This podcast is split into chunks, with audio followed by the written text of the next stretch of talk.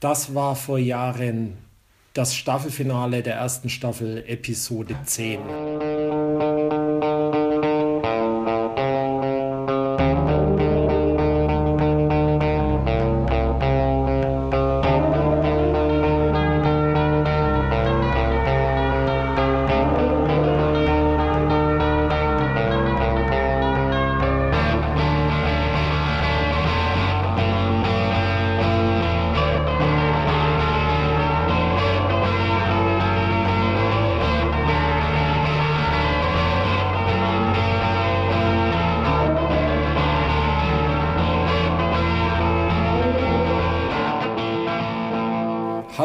Podcast-Freunde, bei Das war vor Jahren, dem popkulturellen Podcast mit Christian Krach, seines Zeichens Chefblogger von Monarchie und Alltag.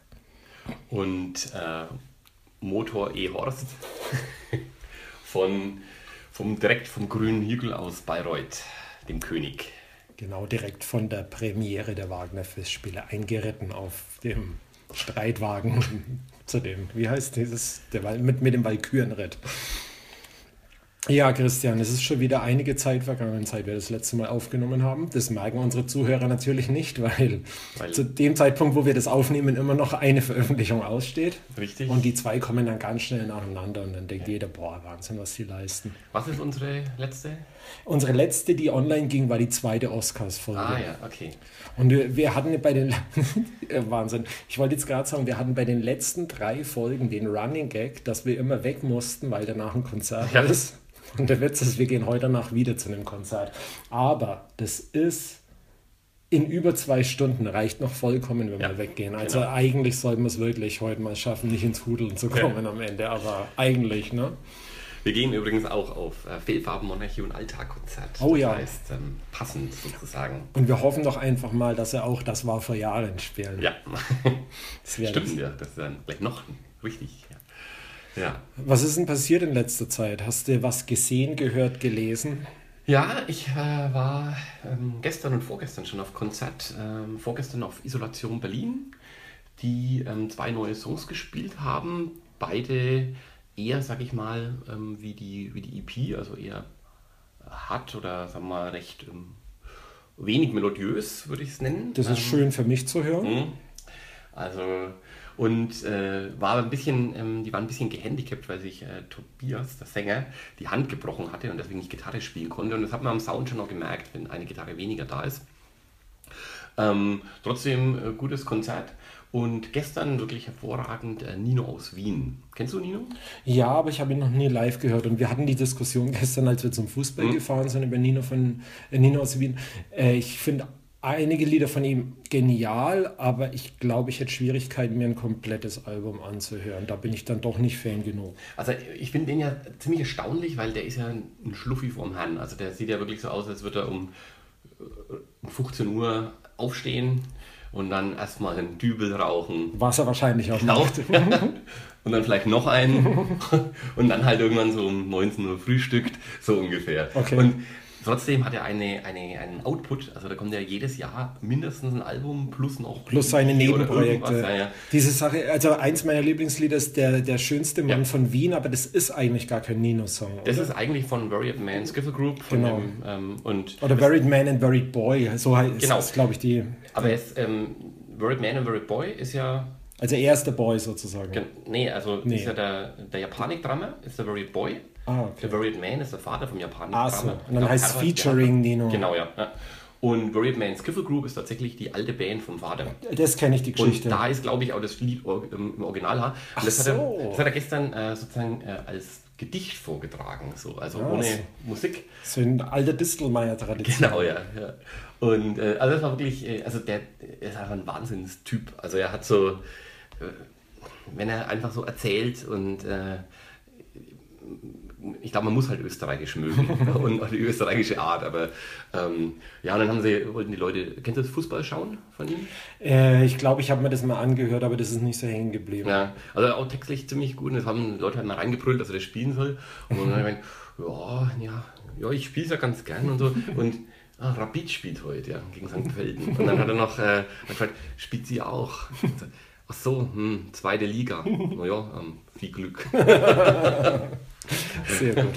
Äh, wie, ich muss mal fragen, weil ich war noch nie auf dem Badentreffen. Ich nehme es mir jedes Jahr mhm. vor, weil eigentlich immer mindestens ein Act äh, hier spielt, wo man denkt, oh, das gibt's gar nicht, mhm. dass die hier quasi bei einem umsonst und draußen spielen.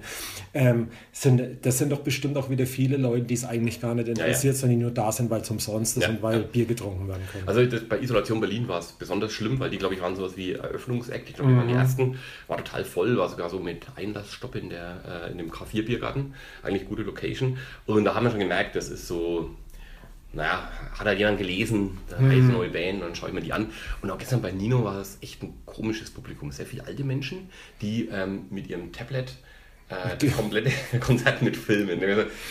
Und macht dich das auch so wahnsinnig, wenn du jemanden vor dir siehst, der was ähm, filmt oder Fotos macht und einfach und schlechte Fotos macht. So, ja. wo, immer der, wo, du siehst, dass der Kopf von dem anderen vor ihm da drin ist. Ich würde ihm am liebsten schütteln ja. und sagen, wenn es jetzt schon mit deinem, mit deinem Tablet vor meiner Nase rumfuchst, dann mach mir nicht so ein gescheites Foto und nicht so ein Dreck. Ja, aber du verstehst das Prinzip nicht, weil es ist so, er wird sich die Bilder nie wieder anschauen.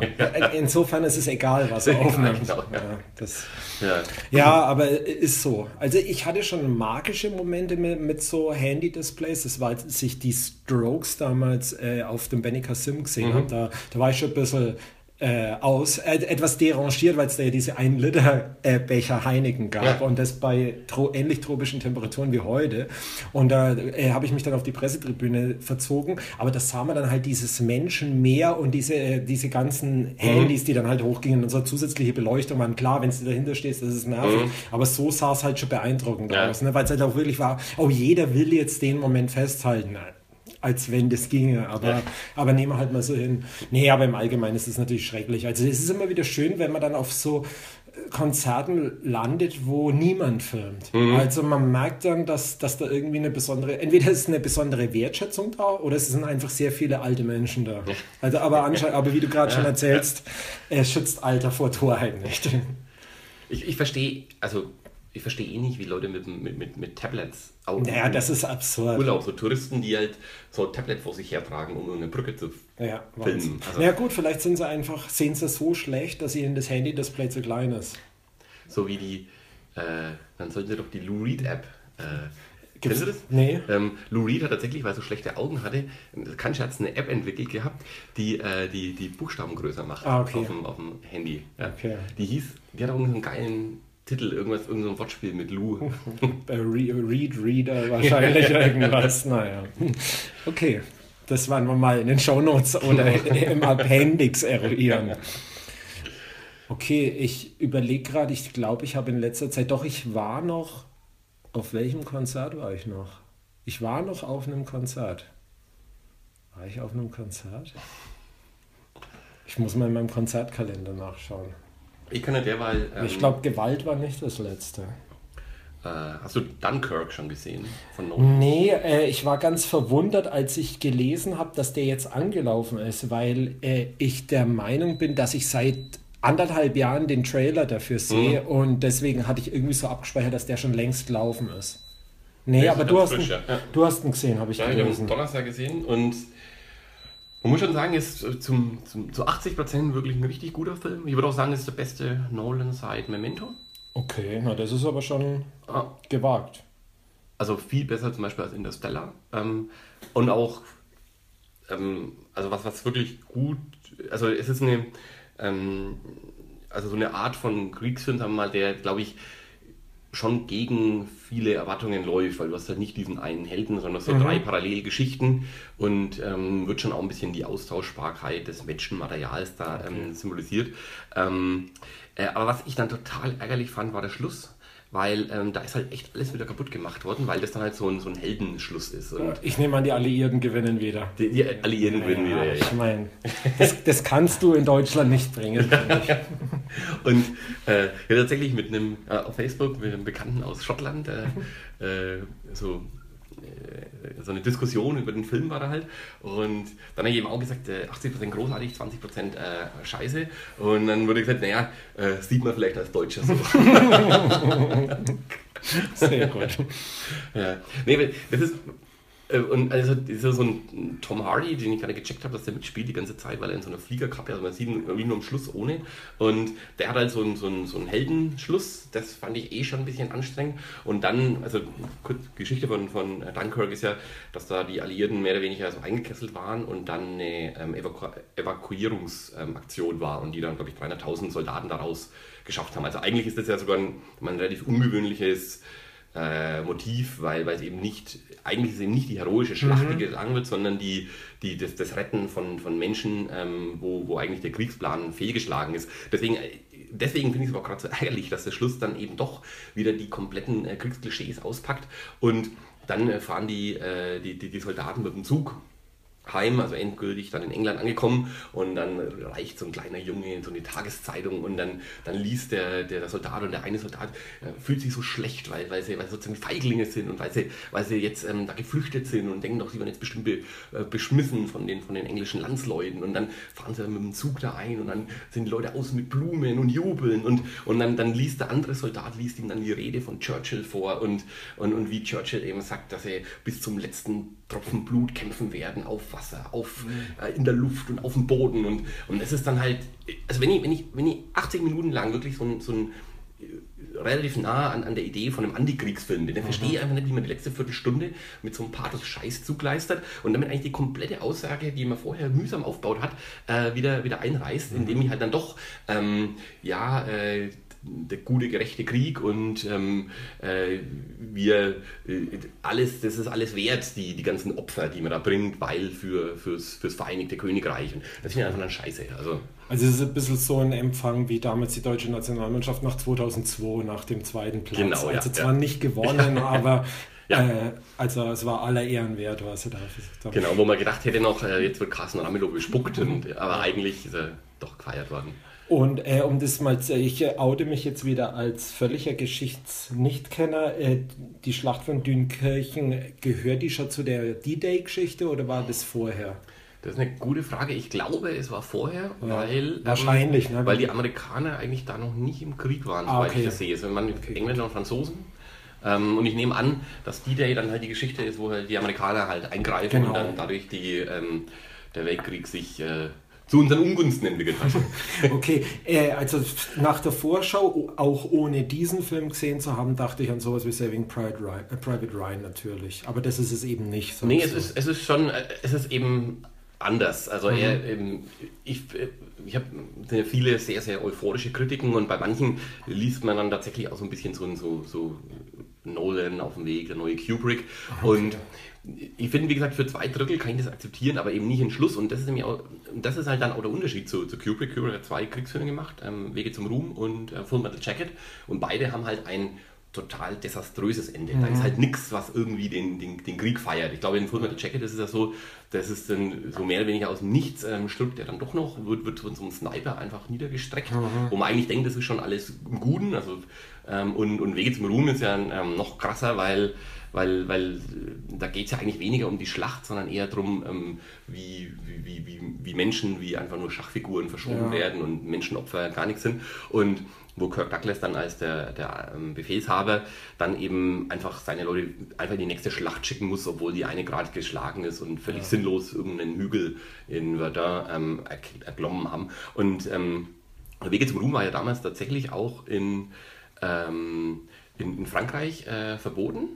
Okay. Weil äh, das, der Vorwurf war, das wäre sozusagen wertzersetzend, ähm, weil, weil es halt ein sehr negatives Bild äh, tatsächlich äh, auch auf der, von der französischen Seite ähm, zeichnet. Also weil die halt also praktisch auch ähm, Menschen äh, verbrennen da, um, um, halt irgendwie mhm. einen Hügel einzunehmen. Also da sind ausnahmsweise die Deutschen nicht die Bösen im Wege zum Ruhm.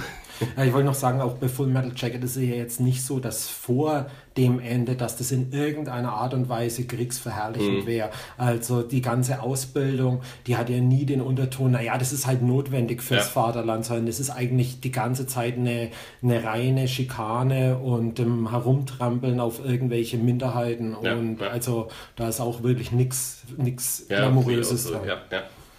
Ja. Interessanterweise ist äh, Full Metal Jacket, ich habe ist diese Ausbildungs-, also die erste Hälfte, die, die, die ist, glaube ich, auch das, was jeder im Kopf hat. Genau, das, was ne? jeder im Kopf hat. Und die, die wird eigentlich immer wieder erzählt. So. Ja. scheinen dann doch irgendwie eine komische Faszination auf Leute auszuüben, ja. obwohl du ja da eigentlich, eigentlich ist es ja nur so Bullying, ähm, wo einfach das schwächste Glied rausgezogen ja. wird und der dann ähm, praktisch bis, bis er halt äh, äh, Spoiler äh, sich, äh, sich erschießt. Äh, ja, richtig. Ja. Äh, ja, äh, ist auch sicher das Bullying und die ganzen Schimpfworte, ja. die selbst in der deutschen Version relativ gut ja, übersetzt ja. wurden. Da, sowas wie Private Paula äh, mhm. oder in Texas gibt es nur Schwule und Stiere. Das sind ja wirklich so geflügelte Worte, die, die eigentlich jeder kennt. Also das ist schon auf Pulp Fiction Niveau, möchte mhm. ich sagen, was so die Zitierfähigkeit. Wusstest betrifft. du, dass der, dass der Ausbilder dass das ein echter Ausbilder echter Drill also ein, okay. Genau, und äh, Laiendarsteller. Und Kubrick äh, hat den äh, sozusagen als Drill Sergeant besetzt, also der halt in echt auch Drill Sergeant. Aber, das, heißt, aber das ist ja fantastisch. Ja. Also, ja, also scheint recht, recht äh, echt zu sein. das heißt, ja, hm. Hast du eigentlich gedient? Nein, natürlich Nein. nicht. Bist du ausgemustert worden? Äh, auch nicht. Ich habe hab so, mich so in so einen, eine andere Art von Ersatzdienst herausgewieselt. Ah. Bin auch sehr stolz Im, im, drauf. Im, Glashaus bedient. Genau sowas, ja. ja. Betrunkenen äh, im Glashaus zur Seite gestanden. nee, leider bin ich 1990 noch nie ins Glashaus. Ich glaube, es gab da auch das Glashaus noch nicht, aber das wäre sehr interessant gewesen. Also ich bin tatsächlich zum ersten Mal erst 99, würde ich sagen, im Glashaus gewesen. Ja, mhm. genau. Ich habe nämlich 99 zum ersten Mal aufgelegt im Glashaus und quasi als Vorbereitung war ich da mal ein, zwei Mal bei Veranstaltungen und bin dann seitdem hängen geblieben. Mhm. Oder nicht seitdem, aber dann zumindest für die nächsten 15 Jahre, sagen wir mal. Kann das noch was oder sind da jetzt lauter Hippie-Studenten drauf? Ähm, also das Programm hat schon sehr gelitten. Ah. Äh, da ist jetzt ganz selten mal was, das mich abholt, aber muss es auch nicht. Ich, mhm. ich bin eigentlich zu alt dafür. Ich würde mal schon ab und zu gern was anschauen dort, aber ich habe da jetzt auch kein Riesenproblem mhm. damit, wenn es nicht so ist. Also das Uni Open Air ist auch nicht mehr so mein Programm, aber solange das da gerammelt voll ist und Feierei ist das, also ja. kann ich gut damit leben. Ja, ich habe irgendwie gar keinen richtig guten Film gesehen. Ähm, ich sehe gerade in meiner Liste Alien Covenant war vielleicht noch der beste, wobei, also den habe ich dann mit sieben von zehn Punkten bewertet, aber wenn, je länger wir uns dann drüber mhm. unterhalten haben, umso schlechter wird er eigentlich. Du hast, ja. glaube ich, sechs gegeben. Genau, ja. Aber, aber wenn man dann unsere Kommentare so durchliest, hätten wir eigentlich jeder einen weniger geben müssen. Ja. er war halt trotzdem unterhaltsam. er war halt besser als Prometheus. Ja, ja, würde ich gar nicht mal sagen, mhm. weil, weil ich finde, ähm, er war eigentlich, also ich finde, er war eigentlich ärgerlicher als Prometheus, mhm. weil, ähm, weil so, so was, was Prometheus ja eigentlich einfach nicht gut ausgeführt hat, aber von der Grundanlage fand ich halt das schon, diese, dieses, diese Alien-Geschichte in so einem größeren Schöpfungszyklus äh, ja, ja. einzubetten, das fand ich schon faszinierend. Und ich finde halt, das ist jetzt im neuen ähm, schon spielt eigentlich keine Rolle ja, mehr. So völlig egal und, und ich weiß auch nicht, also ich habe auch, und dann sind einfach so viele Ärgerlichkeiten. Ne? Ja. Ich weiß nicht, hier ähm, äh, auf einen fremden Planeten gehen und äh, mit einer Ausstattung, wo ich mir nicht mal im Bayerischen Wald trauen würde. Also. Gut, Bayerischer Wald ist jetzt auch ein schlechtes Beispiel. also da, da würde ich sowieso ganz andere Geschütze auffahren. Wir haben ja letztes Jahr äh, im Oktober waren wir bei T.S. Uhlmann Solo in Furt im ah, Wald. Und das hat sich wirklich wie so eine Expedition auf den anderen Planeten angefühlt. Also ich glaube, die Fahrt, das sind Luftlinie, sind es vielleicht 180 Kilometer von Bayreuth aus. Mhm. Und ich glaube, wir waren fünf oder sechs Stunden unterwegs. Also eigentlich, das ist so eine Fahrt, wo man eigentlich ein Basislager unterwegs irgendwo aufschlagen muss. genau. Ja, und, und dann, und die Eingeborenen sprechen auch ganz komische Sprache. Äh, wir haben versucht, uns mit, äh, mit Handzeichen zu verständigen, aber sind dann doch irgendwann zu den traditionellen Glasperlen und den Fällen. Ja, und den Fällen, wo die Grippeviren drin waren, übergegangen. Ja, ich habe noch, hab noch eine Serie gesehen und zwar 13 Reasons Why.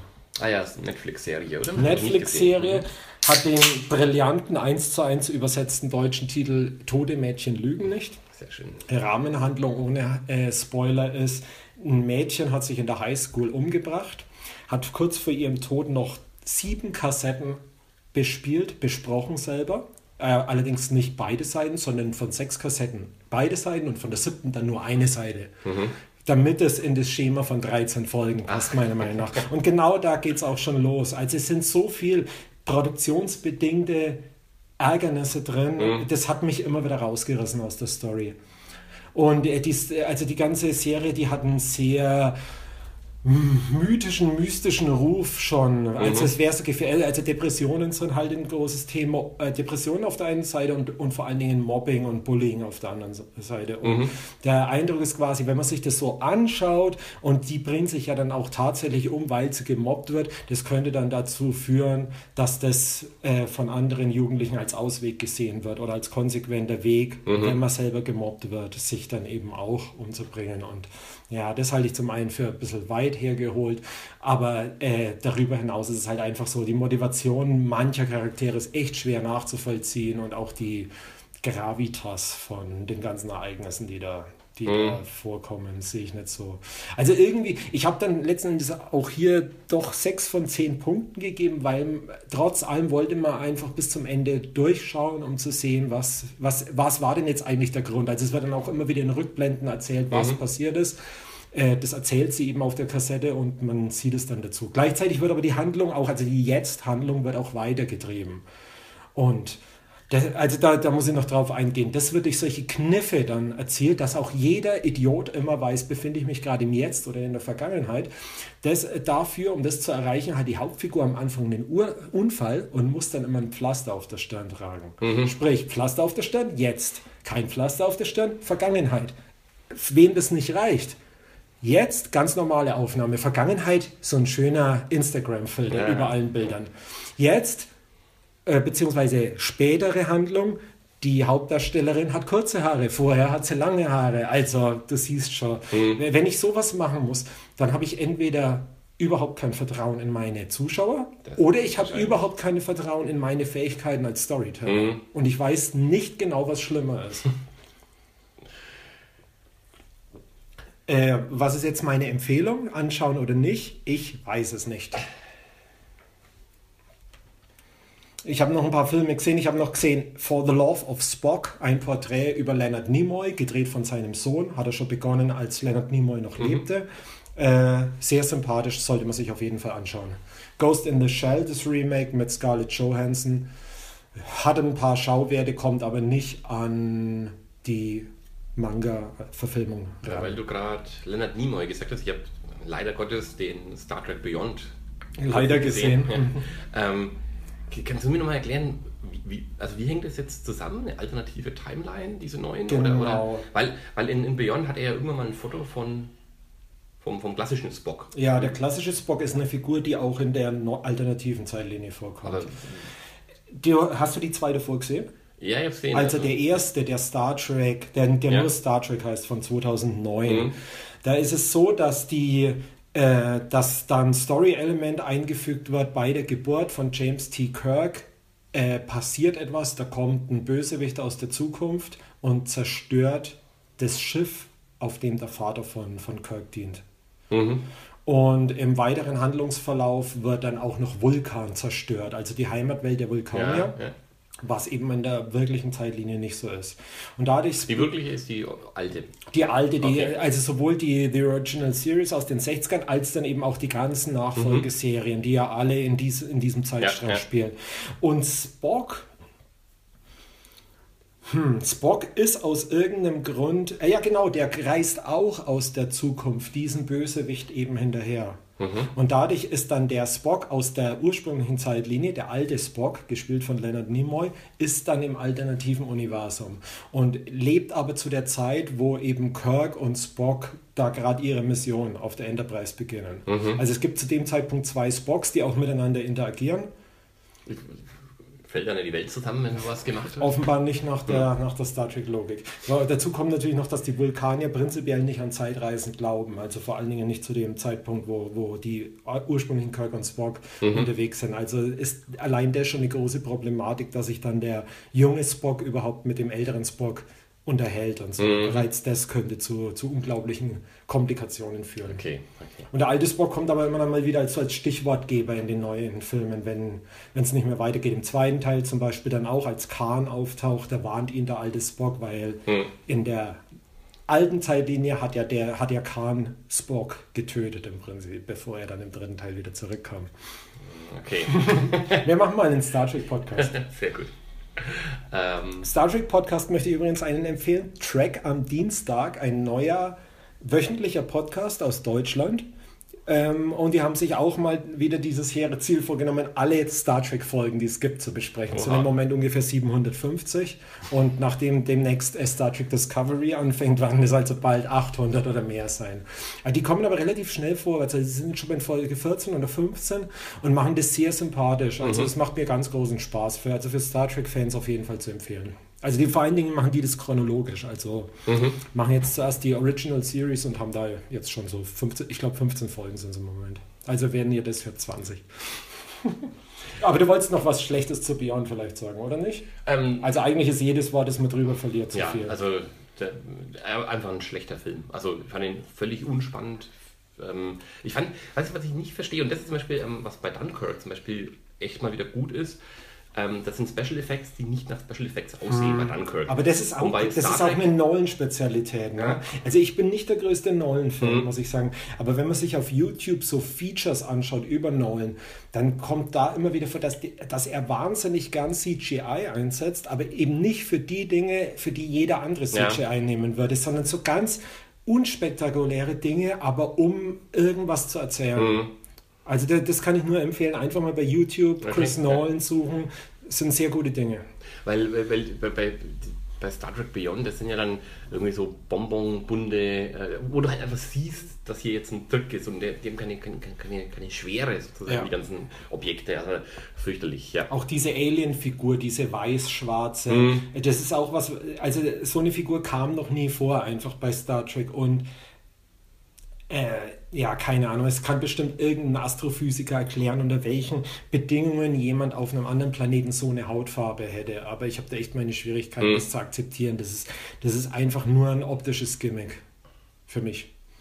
Weil du gesagt hast, ähm, dich sehr lobend über den deutschen Titel von 13 Reasons Why unterhalten ja. hast. Ähm, haben wir eigentlich schon mal die, die fünf schlimmsten deutschen Verleihtitel oder so. Du, du warst auch in dem Strang, oder? Genau, Auf ja, Facebook.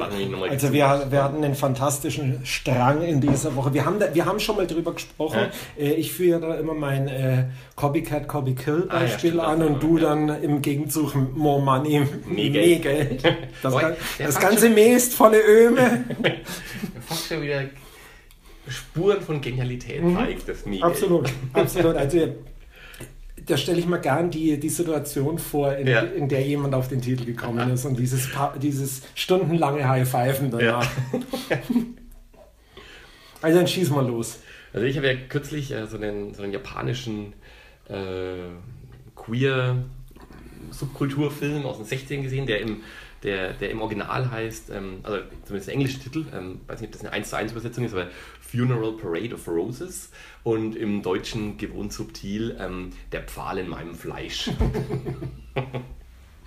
Sehr gut. Ja. Muss ich jetzt auch ein Beispiel nennen? Ja. Also ähm, es gibt diesen dänischen Film Night Shift. Mhm.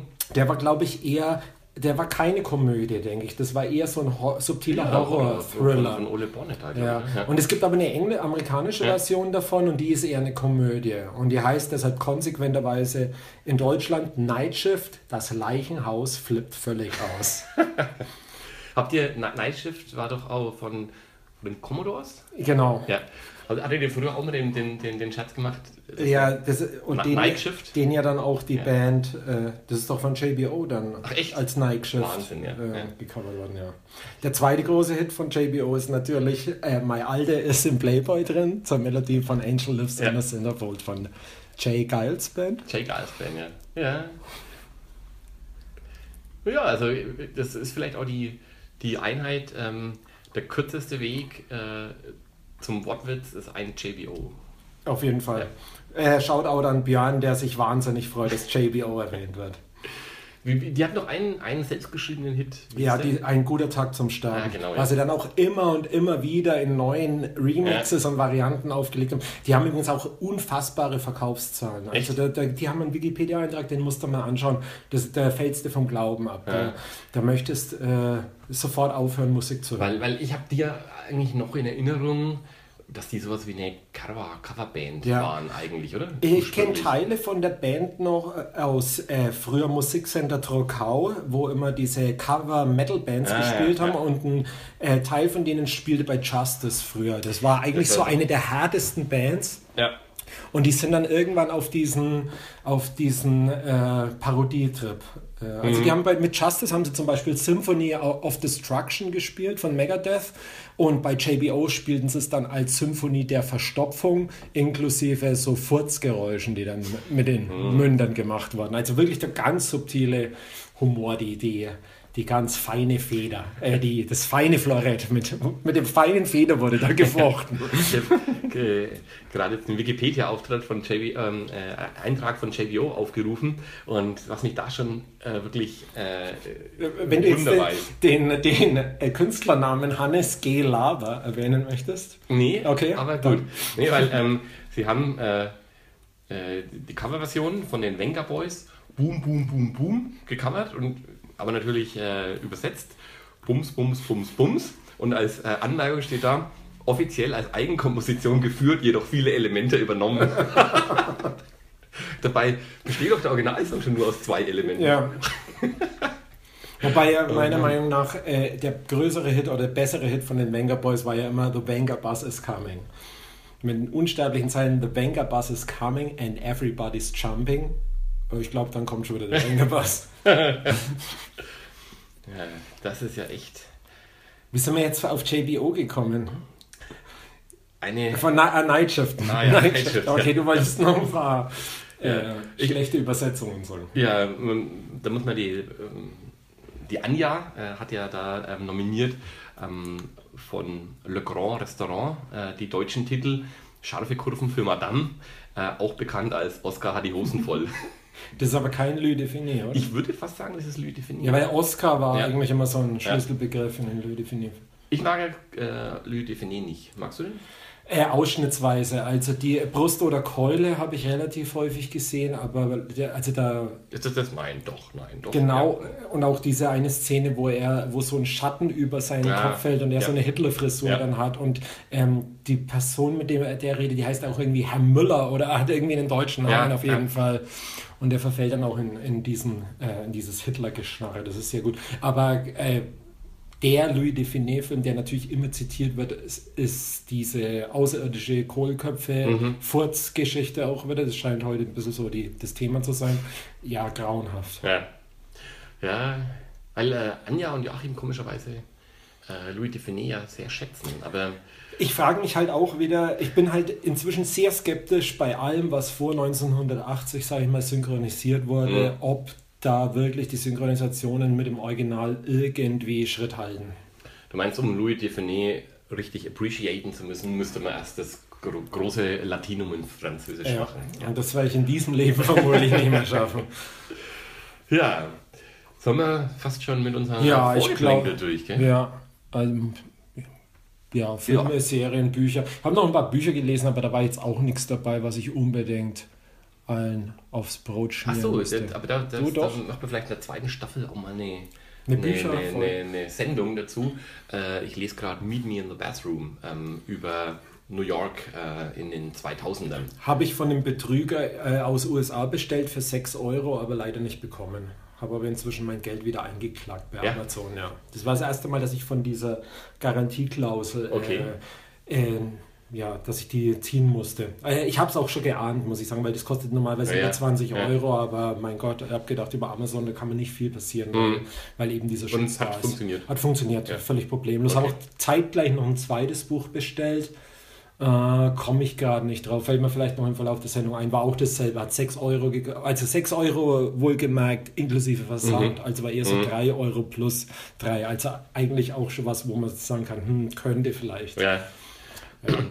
Aber es ist auf jeden Fall, das ist sehr lesenswert. Ja. Erstaunlich offen, also gerade weil, weil ist es eine Oral History? Oral History. Ist es, Im Endeffekt ist es praktisch, ich finde, kann man echt gut lesen, wenn man Please Kill Me vorher gelesen hat, wo ja so äh, das New York der 70er hast mhm. und dann hast du da jetzt das New York der 2000er und ich glaube, was halt durch so eine Oral History dann auch immer passiert, ist, dass eben eigentlich nicht nur die Musik, sondern schon auch so praktisch die, die Strukturen ja. in New York. Und das war ja auch die Zeit, wo Giuliani dann ähm, Bürgermeister geworden ist. Ähm, und äh, da äh, halt einfach die, die Freiräume geringer werden. Das ja. ist auch echt krass, was ich nicht wusste, dass, dass ähm, es gibt so einen, ähm, es gibt tatsächlich so ein, so ein, so ein Anti- Tanzgesetz. Mhm. Ähm, das gab es wohl schon immer.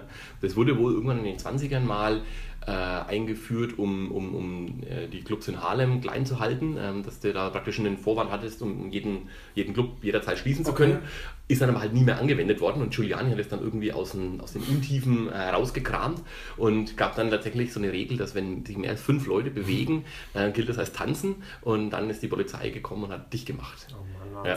Warst du vor 2000 mal in New York? Nee, ich war 2002 das erste ah, okay. Mal. Ja. Ich kenne nämlich auch quasi nur dieses gesäuberte mit diesem touristischen ja. Times Square und wenn man sich dann, also es gibt so schöne Tumblr-Blogs über New York in den 70ern, mhm. sage ich mal, und wenn du das anschaust, also das ist ja, ja. a Warzone quasi, also das ist zwischen Prostitution und Drogenhandel und es ist quasi nichts, wo du hingegangen wärst wahrscheinlich. Und wenn du da jetzt hingehst, also gerade Times Square ist ja unfassbar nachts, das ist ja das sind Zehntausende von Touristen, mhm. kannst du sagen, die sich da in, diesem, in diesen wenigen Straßenzügen ja. aufhalten. Da bin ich auch immer weiträumigst drumherum gegangen. Auch wenn man sich natürlich unbedingt mal mit Spider-Man fotografieren lassen muss. mit einem der 50 Spider-Man, die da, die da durch die Gegend laufen.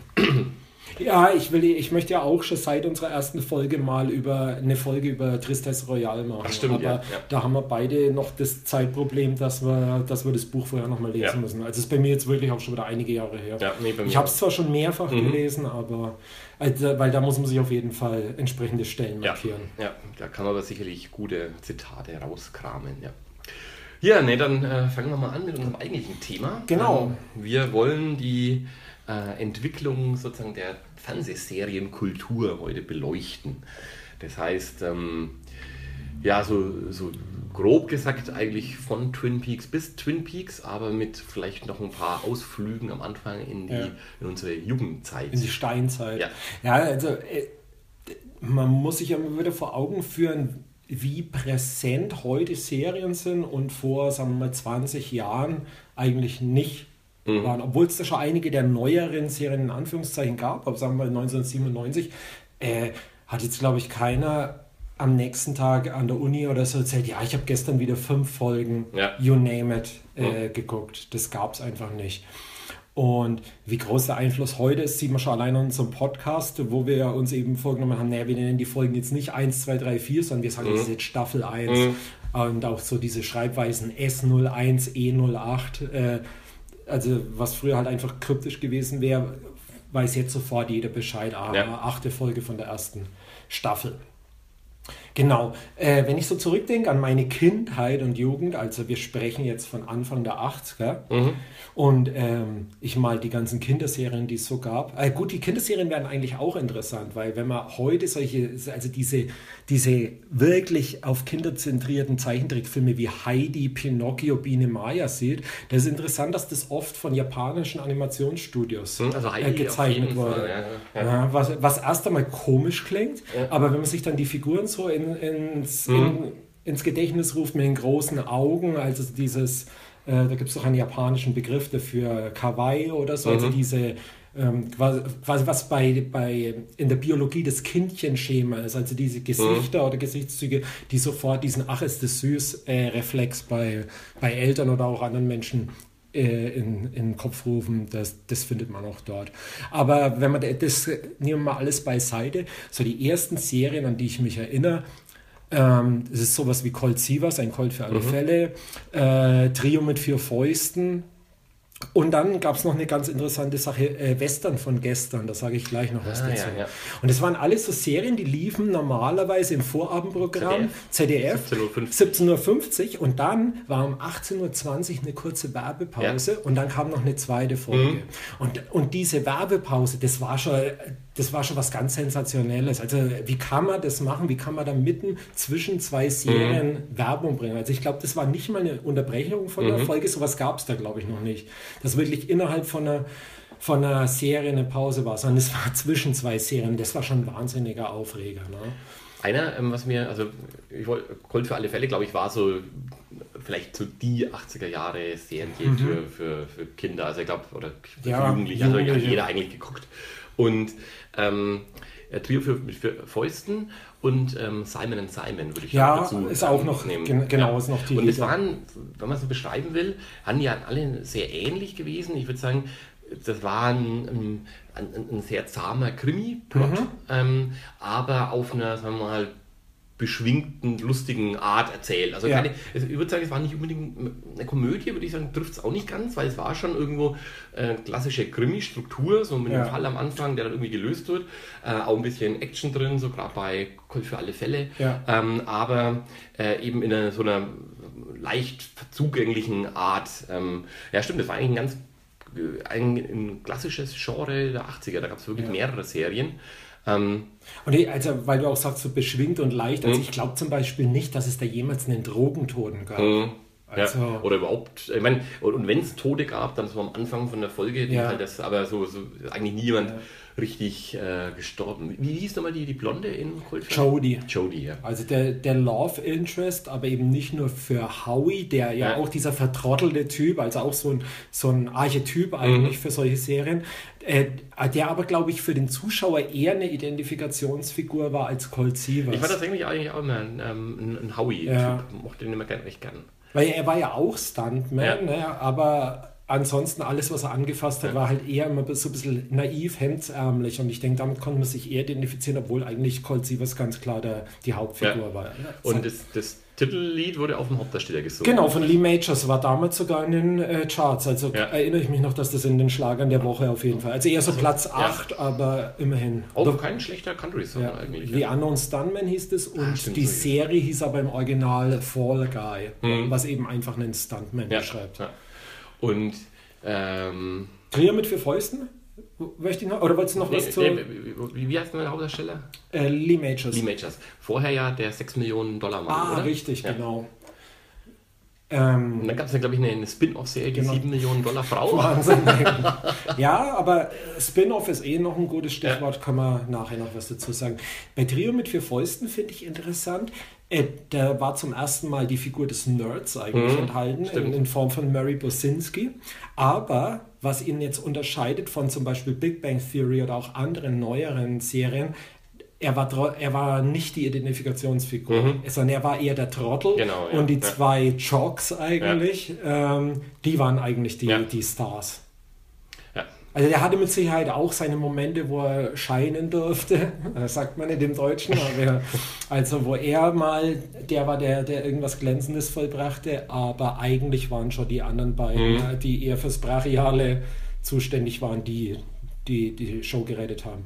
Und das dritte, was ich eben sagen, Western von gestern, das war eine ganz interessante Serie, das war eigentlich so eine Anthologie. Mhm. Also, und da wurden verschiedene alte Western, gerade aus der Zeit 1930 bis 1950, äh, zusammengeschnitten, also teilweise Spielfilmhandlungen auf 30 Minuten oder so. Ah, okay. Und ja. die kamen da drin vor. Am äh, bekanntesten ist vielleicht dieses äh, Bild am Ende des Vorspanns, da schießt so ein Cowboy mit Schnurrbart und so einem großen Cowboyhut oder Sombrero, schießt so direkt in die Kamera. Und Stimmt, das ja, war ja. aus, äh, das ist eine Szene aus der große Eisenbahnraub, ah, also diesen klassischen Western. ersten äh, Filme überhaupt, oder? Ja, ja. Und äh, also bekannt waren dann auch noch die Zorro-Episoden, die waren sehr beliebt mhm. und es wurden aber auch einige von den ganz alten John Wayne-Filmen da drin ja? verbraten. Also das war natürlich sehr gut, weil die, die konnte man sich so zurechtschneiden, dass die auch gut in das Format gepasst haben. Ich habe ja gesagt vorhin, also die Sendezeit war eigentlich eine halbe Stunde. Da, da fällt mir jetzt auch ein, das passt natürlich mit einem Colt für alle Fälle und so nicht zusammen, weil da waren die Folgen doch länger. länger also vielleicht war dann da tatsächlich schon eine Werbepause und deswegen war der Aufruhr so groß. Aber gestern von gestern, glaube ich, war halbstündig nur. Ja, ja, genau. Also das war wirklich da genau zusammengeschnitten. Ist das eigentlich... Ähm Nee, also. Es müsste Deutsch. eine deutsche Produktion ja, ja. sein, ja. Also keine Ahnung, wie man das mit den Rechten gemacht mhm. hat, aber vielleicht äh, ist das damals alles ein bisschen lockerer gehandhabt worden. Also jetzt, äh. ich meine damit jetzt nicht, dass das illegal war, aber in dem Sinn, dass das US-Studio gemeint hat, na macht ruhig, da, wenn der uns da ein bisschen was mhm. dafür überweist. Ja, du, du, hast recht, also bei Wikipedia steht, ähm, insgesamt gab es 155 Sendungen, die im Original rund 60-minütigen Filme wurden auf 25 Minuten verkürzt. Ja, unfassbar eigentlich. ja, krass, ja. Ja, und tatsächlich die ersten Filme mit John Wayne und Roy Rogers. Äh, ja, Roy Rogers war auch so ein, ja. so ein klassischer. Die, äh, wie ist das? Irgendwas mit Silver, High Ho Silver, diese. Also es war auch so ein glamouröser ja. Cowboy, so ein guter, typisch guter Cowboy. Ich überlege gerade, ob das nicht die Figur, also den, den Spitznamen, den sich Bruce Willis in dem ersten Stück langsam Teil gibt, als er mit äh, mit dem, mit dem, dem Walkie-Talkie, mit, dem, äh, mit dem deutschen Terroristen spricht, der in der deutschen äh, Fassung natürlich nicht deutsch sein durfte, sondern dann aus Hans Gruber Jack Gruber wurde. Und ähm, habe ich das mal erzählt? Diese, äh, es gibt dann, Bruce Willis sitzt einmal auf so einem Aufzug und hört, wie ähm, sich Jack Gruber, aka Hans Gruber, mit seinem, mit seinem, seinem, seinem, seinem Hauptprügler unterhält, äh, dem langen blonden Haarigen. Und ähm, der heißt Karl. Mhm. Ist aber in der deutschen Synchronfassung ebenfalls eben hat einen anderen Namen, damit man nicht merkt, dass er Deutscher sein könnte. Und Bruce Willis schreibt sich aber ähm, ja. Hans und Karl auf den Arm, äh, um sich die Namen zu merken. Und was natürlich überhaupt keinen Sinn macht, mhm. weil der eine heißt Jack und der andere weiß ja nicht, wie er heißt. Aber, und dann äh, kommt aus dem Off tatsächlich äh, Bruce Willis ähm, deutsche Synchronstimme, die, ähm, die das Ganze tatsächlich kommentiert, um irgendwie äh, einen Hinweis zu geben. Hans und Karl, euch beide nenne ich wie die bösen Riesen aus dem Märchen. Wahnsinn. Sehr gut. Ja. Sehr, sehr gut. Haben wir noch ein paar andere Vor äh, Serien aus der Zeit aufgeschrieben? Miami Vice. Mhm. Das war toll, weil da damals zum ersten Mal ein bisschen so popkulturelle ja. Geschichten reingekommen sind. Also zum einen haben die sehr viel aktuelle Musik verwendet. Mhm. Zum Beispiel mal Depeche Mode vorgekommen in der Folge, was für mich sehr toll war. Und es wurde auch sehr unter einem optischen und stilistischen Mhm. Punkt alles gedreht. Also es gab damals so äh, Berichte in Zeitschriften, dass manche Sets, dass da die Wände schnell mal von weiß auf pink oder so umgemalt wurden, damit die in diese ganze äh, quasi MTV-Ästhetik mhm. der Serie reinpassen. Ja, ähm, also Style over Substance, ganz ja. deutlich. Ist, äh, auch da ist es die Top Ten Hit gewesen. Mhm. Ne? Jan Hammer. Ich, Jan Hammer, ich glaube sogar das ganze Album. Also der hatte dieses ganze Album, da waren mehrere Songs mit Miami Vice Bezug drauf. Mhm. Äh, Crockett's Theme war, glaube ich, der, zweite, auch, der zweite Charts neben dem neben dem Miami Vice Theme, ja. Und, und ähm, äh, gemacht wurde die ja tatsächlich von jemandem, der später großer ähm, Filmregisseur wurde. Michael hm. Mann ist ah, der von okay. Heat zum Beispiel. Okay. Ähm, hatte Miami Vice damals. Äh, also den, der, war das ein Remake? Ja. Ein Reboot? Ein Ding? Also der Eins Film, aber. Beiden. Hast du die mal gesehen? Nee. nee, nee. Ja. Also da habe ich generell kein Interesse an diesen mhm. ganzen Verfilmisierungen der ja. alten Serien. Äh, da, das habe ich mir aber auch noch als extra Punkt aufgeschrieben. Noch als letztes Beispiel Alf wäre mhm. auch noch aus der Zeit, wobei es könnte sogar schon Anfang 90er sein. Nee, es müssten, ist es noch 80er so zweite Hälfte der 80er, ja. oder? So 86, 87, denke ich. So als ja. typisches Beispiel vielleicht für eine Sitcom, wie ja. sie auch heute noch laufen könnte. Das Interessante daran ist, dass da keine Lacher vom Band drin sind, zumindest nicht in der deutschen Version, vielleicht in der Originalversion, sondern, oder sind da welche drin? Ich denke nur deshalb gerade an, weil da immer so komische Instrumentalmelodien dann eingespielt wurden, mhm. wenn was lustig war. Ist, ähm, Alf vom Gefühl her übrigens 86 zum ersten Mal mhm. in Amerika und 88 zum ersten Mal in Deutschland ausgestrahlt worden. Vom Gefühl her war das, war das riesengroß in Deutschland. Ja, auf jeden Fall. War das ein, ist das ein deutsches Phänomen oder, oder ist das, war die Serie einfach groß? Also ich weiß, dass die Figur Alf in den Simpsons zum Beispiel mal vorkommt. Mhm. Also da liegt irgendwo eine Alf-Puppe rum oder sowas. Das heißt, es ist zumindest was, was die Allgemeinheit versteht. Ja, okay. Ja. Ja. Aber es könnte schon sein, dass das vielleicht in Deutschland erfolgreicher war. Vielleicht auch durch die Synchronisation von Tommy Pieper. Das mhm. war ja auch was ganz Besonderes. Ja, ähm, das kann ich jetzt aber gar nicht sagen. Was die Serien jetzt alle eint, ist so das alte Bild von einer Fernsehserie, die, die ich so hatte, mhm. die vielleicht auch üblich war. Sprich, man hat einen festen Cast an Charakteren, also Western von gestern nehme ich da jetzt natürlich mhm. raus. Man hat einen festen Cast von Charakteren. Ähm, dann, das ist jetzt ein bisschen geklaut von der Definition. Am Anfang, die, im Großen und Ganzen ist die Welt in Ordnung. Dann kommt irgendwas, was die Welt in Unordnung bringt. Und am Ende von der Folge ist das wieder gelöst. Und mhm. eigentlich ist man genau am selben Punkt wie an der Folge vorher äh, wie am Anfang mhm. der Folge. Was halt den riesen Vorteil in Anführungszeichen hat, dass es völlig egal ist, welche Episode man anguckt. Ja. Also sowas wie eine Reihenfolge, das hat früher eigentlich nie eine Rolle gespielt, mhm. glaube ich. Da, da hat man sich äh, überhaupt keine Gedanken gemacht zu der Zeit. Ich glaube, nicht mal die Fernsehplaner haben ja, sich Gedanken vor gemacht. Allem teilweise nicht, vor ist das auch völlig, völlig ja. unchronologisch ähm, ausgestrahlt worden. Ja. ja. Ähm, was mir jetzt gerade noch einfällt bei Alf, äh, Mr. Robot hast du nur die erste Staffel gesehen, oder? Ja. Ähm, gibt ja in der zweiten Staffel von Mr. Robot äh, so eine bizarre Zwischenfolge, ähm, die in, in der Alf mitspielt. Okay. Also die Hälfte der, der, der Folge ist tatsächlich äh, mit Alf. Also mit Alf? Mit, mit, mit, der Figur Alf, also der echten Alf-Figur. und äh, die, die fahren dann zusammen Auto, also Mr. Robot und Alf. Okay. Ja, ähm, Na gut, also gewisse Breitenwirkung scheint er ja, dann doch ja. zu haben. Ja. Ja. Genau. Was, was mir noch, ähm, äh, also für mich waren zwei Serien in den 80ern auch wichtige. Die eine, die ein bisschen verwandt sind und ähm, die aber auch, glaube ich, sehr prototypisch sind für, für das ähm, 80er-Jahre-Fernsehen. Äh, Remington Steel mit Mhm. Pierce Brosnan. Habe ich nie gesehen. Also ist auch dieses, Begriff. das ist so dieses klassische äh, ähm, Mann, Frau machen auch so einen Krimi-Plot und kappeln sich ein bisschen und mögen sich aber eigentlich doch. Und ähm, ich finde, was, was das Schöne an Remington Steel immer war, dass, äh, also da, da war sozusagen die, der, der Running Gag war, dass äh, Pierce Brosnan, also der Remington Steel ähm, da spielt, ähm, ein, ein, ein absoluter Film-Nerd ist und die äh, die meisten Krimis so gelöst hat, weil er sozusagen, weil ihm das bekannt vorkam aus einem Film und hat er Okay. irgendwie gesagt, ah, äh, eine Frau verschwindet, Alfred Hitchcock 1943 oder so. Und Okay. dann, also dann schon so eine Metaebene. Genau, ja. Und dann haben sie so sozusagen, äh, äh, äh, war das so ein, so ein wichtiger Hinweis, wie das Ganze weitergeht. Also das war, müssen wir vielleicht jetzt nochmal anschauen, weil ein, fand ich damals schon cool.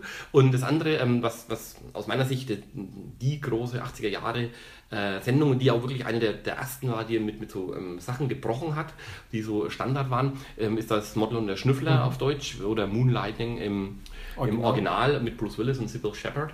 Und ähm, die nämlich also erstens, es war weiterhin ähm, klassische, äh, schon, schon immer noch die Struktur, hier ein Fall ähm, pro Woche, aber ähm, das hatte einen, einen, einen thematischen Unterbau. Also diese, sagen wir mal, die, die Beziehungsgeschichte zwischen ähm, Sybil Shepherd und Bruce Willis, die hat sich eigentlich durch die Serie geschrieben und ähm, die hat auch aufeinander aufgebaut. Also es gab auch teilweise dann wirklich Folgen, die die, die so, so drei Folgen einen, einen Ein Story-Arc ja, sozusagen. Genau. Also das heißt, ich habe da schon die ersten ähm, Sachen gehabt. Dazu haben sie äh, immer mal wieder so die, die, ähm, die vierte Wand gebrochen. Also das war auch, glaube ich, sehr neu damals, ich auch, ja. dass man mit dem, also dass man einfach thematisiert hat, dass man hier eine Fernsehserie Mhm. ist. Und die müssen eine legendäre, legendär schwierige Produktionsgeschichte immer gehabt haben. Also offensichtlich hat man früher tatsächlich nicht eine Serie gemacht, äh, fertig produziert und dann äh, ausgestrahlt, sondern wirklich Woche für Woche Ja. eine neue Serie, eine neue Folge gemacht. Und äh, Glenn Gordon Caron, der die, der die Serie geschrieben hat, ähm, scheint wohl nicht so dieser, dieser äh, Fließbandarbeiter gewesen zu sein. Und deswegen haben die immer wieder äh, Probleme gehabt, halt, äh, dass in der nächsten Woche eine neue Folge kommt. Okay. Und haben teilweise dann alte Folgen gezeigt. Und es gibt es dann tatsächlich auch so, so im Vorspann, wo sie das thematisieren, wo jemand sagt, hey, äh, nach drei Wochen jetzt haben wir endlich wieder eine neue Folge. so, wo dann irgendwie so Bruce Willis in die Kamera haben, wir freuen uns, ja, ähm, dass ich jetzt gleich hier die neue Folge machen kann. Ähm, und das war auch erstaunlich, dass, dass die halt das, das offen thematisiert haben und haben auch so Sonderfolgen gehabt. Also eine Folge, die, die komplett äh, in, in Shakespeare-Englisch war, also Okay. mit Reimen und oder eine Folge, die komplett schwarz-weiß war und, ähm, und in den 30ern gespielt hat. Also sie haben da verschiedene Versatzstücke auch genommen und das denke ich hat äh, wirklich für, für die, für die amerikanische Network-Serie war das so eine der, der, der, der, der so, so groundbreaking äh, Ja. Sachen. Also für die Zeit ist Ja. das sicher schon sehr ungewöhnlich. Bevor wir zu Twin Peaks kommen, was dann noch so ein kleiner Shift war, waren drei Serien, die jetzt die Serie von der Vorabendserie ins Hauptprogramm, also schon, was in den USA auf jeden Fall eine Primetime-Serie wäre und bei uns dann zumindest so eine 22-Uhr-Serie war. Das war zum einen Dallas als die erste große abendliche Seifenoper und ich denke zu ungefähr zur selben Zeit Magnum PI, äh, in, in Deutschland einfach nur Magnum. Und später dann Dynasty in Deutschland Denver Clan, Ja. was quasi das ZDF-Pendant zu Dallas in der ARD war. Vor Dallas und Denver kurz was zu Magnum. Was Magnum die erste Star Trek-Serie und Captain Future eint, war, dass man in Deutschland sehr großzügig mit Schn Umschneidereien äh, umgegangen ist. Sprich, um das Ganze in ein gängiges Serienformat reinzupacken. Das war bei Star Trek zum Beispiel 45 Minuten. Problematik, die originalen Folgen waren über 52 Minuten lang. Also hat man halt die eine oder andere Szene unter den Tisch fallen lassen. Bei Magnum ging es so weit, dass die Figur Magnum einen Vietnam-Hintergrund hat. Der ist in Deutschland völlig rausgefallen. Also das hatten wir alles komplett äh, rausgeschnitten und erst mit der DVD-Veröffentlichung in den 90ern ist es dann wirklich mal zur Veröffentlichung gekommen. Hat, hat, man das dann aus Zeitgründen oder, oder wollte man das nicht thematisieren? Für, womöglich dachte man einfach, das wäre zu amerikanisch und mhm. das, das würde den deutschen Zuschauern nicht interessieren. Und Captain Future ganz ähnlich, da wurde aus den ursprünglich einstündigen Folgen oder so, wurden dann drei Episoden, also mhm. drei A 20 Minuten geschnitten, auch mit entsprechenden Freiheiten. Ist Captain Future eigentlich auch eine japanische? Ist eine japanische ja. Serie. Die habe ich auch äh, sehr geliebt. Ja, ja, aber auch da muss es wohl sein, dass die deutsche Interpretation relativ frei ist. Also zum Beispiel die, die Titelmelodie von Christian Bruns oder so, mhm. das sind alles Elemente, die, die, mhm. die extra für den deutschen Markt gemacht wurden. Und ich denke, äh, diese, diese hageligen Stellen, wo dann einzelne Episoden gestreckt oder zusammengepappt werden mussten, ist dann wenn, immer, wenn es so eine Voice-Over-Stimme gibt. Mhm. Also das nur mal so. Ja, also das war eigentlich so der Stand der, der Serie. Es gab natürlich auch deutsche Serien. Ich meine, äh, grundsätzliche Definitionsfrage ist natürlich, was ist eine Serie? Also warum ist die Tagesschau oder das aktuelle mhm. Sportstudio mhm. keine Serie? Ist kein fiktionales Format. Genau, das fiktionale Format, ja. das ist, denke ich, was relativ wichtig ist. Gut, dann wir, haben wir natürlich wieder die Abgrenzung zu Reality-Soaps, mhm. aber ich glaube, da ist es eh nicht wert, irgendwie drüber zu sprechen. Also ich glaube, da gibt es ein, zwei interessante wie The Real World auf, auf MTV, mhm. aber das ist dann auch ein Format, das sehr schnell, glaube ich, missbraucht und umgebogen worden ist und dann zu einer fiktionalen Serie wurde, die aber so tut, als wenn mhm, sie ja. echt wäre. Ja. Aber das interessiert mich eigentlich nicht weiter. Und dann gibt es natürlich diese ganzen deutschen Krimiserien. Also es gibt auch viele amerikanische Krimis, wir haben ja vorhin schon angesprochen, du hast schon gesagt, Remington Steel, mhm. aber so die Klassiker sind natürlich Einsatz in Manhattan, also mhm, Kojak, ja. die Straßen von San Francisco, ja. Starsky und Hutch laufen aber im Prinzip alle nach demselben Schema ja. ab. Also ich denke, es gibt nicht so die ganze, es, klar, es gibt teilweise schon Entwicklungen, dass mal ein Verwandter erwähnt wird, der dann wieder vorkommt mhm. oder so, aber eigentlich entwickeln sich die Figuren nicht wirklich. Hast du Hill Street Blues mal gesehen? Äh, Habe ich mal angefangen, weil das, dann, mhm. weil das damals natürlich auch sehr gelobt wurde, quasi so, oh ja, das mhm. ist die erste Serie, wo, wo quasi so eine Entwicklung stattfindet, aber das hat mich nie gepackt. Mhm. Genauso wie NYPD Blue, das war auch sowas. Das habe ich ein, zwei Folgen gesehen. Aber weil History Blues eben auch eben immer wieder lest, halt, dass das sozusagen mhm. eine der ersten Serien waren. Ähm, und ähm, ich glaube, Mark Frost, der Co-Autor mhm. von, von, Twin Peaks, hat ähm, History Blues auch geschrieben. Also okay.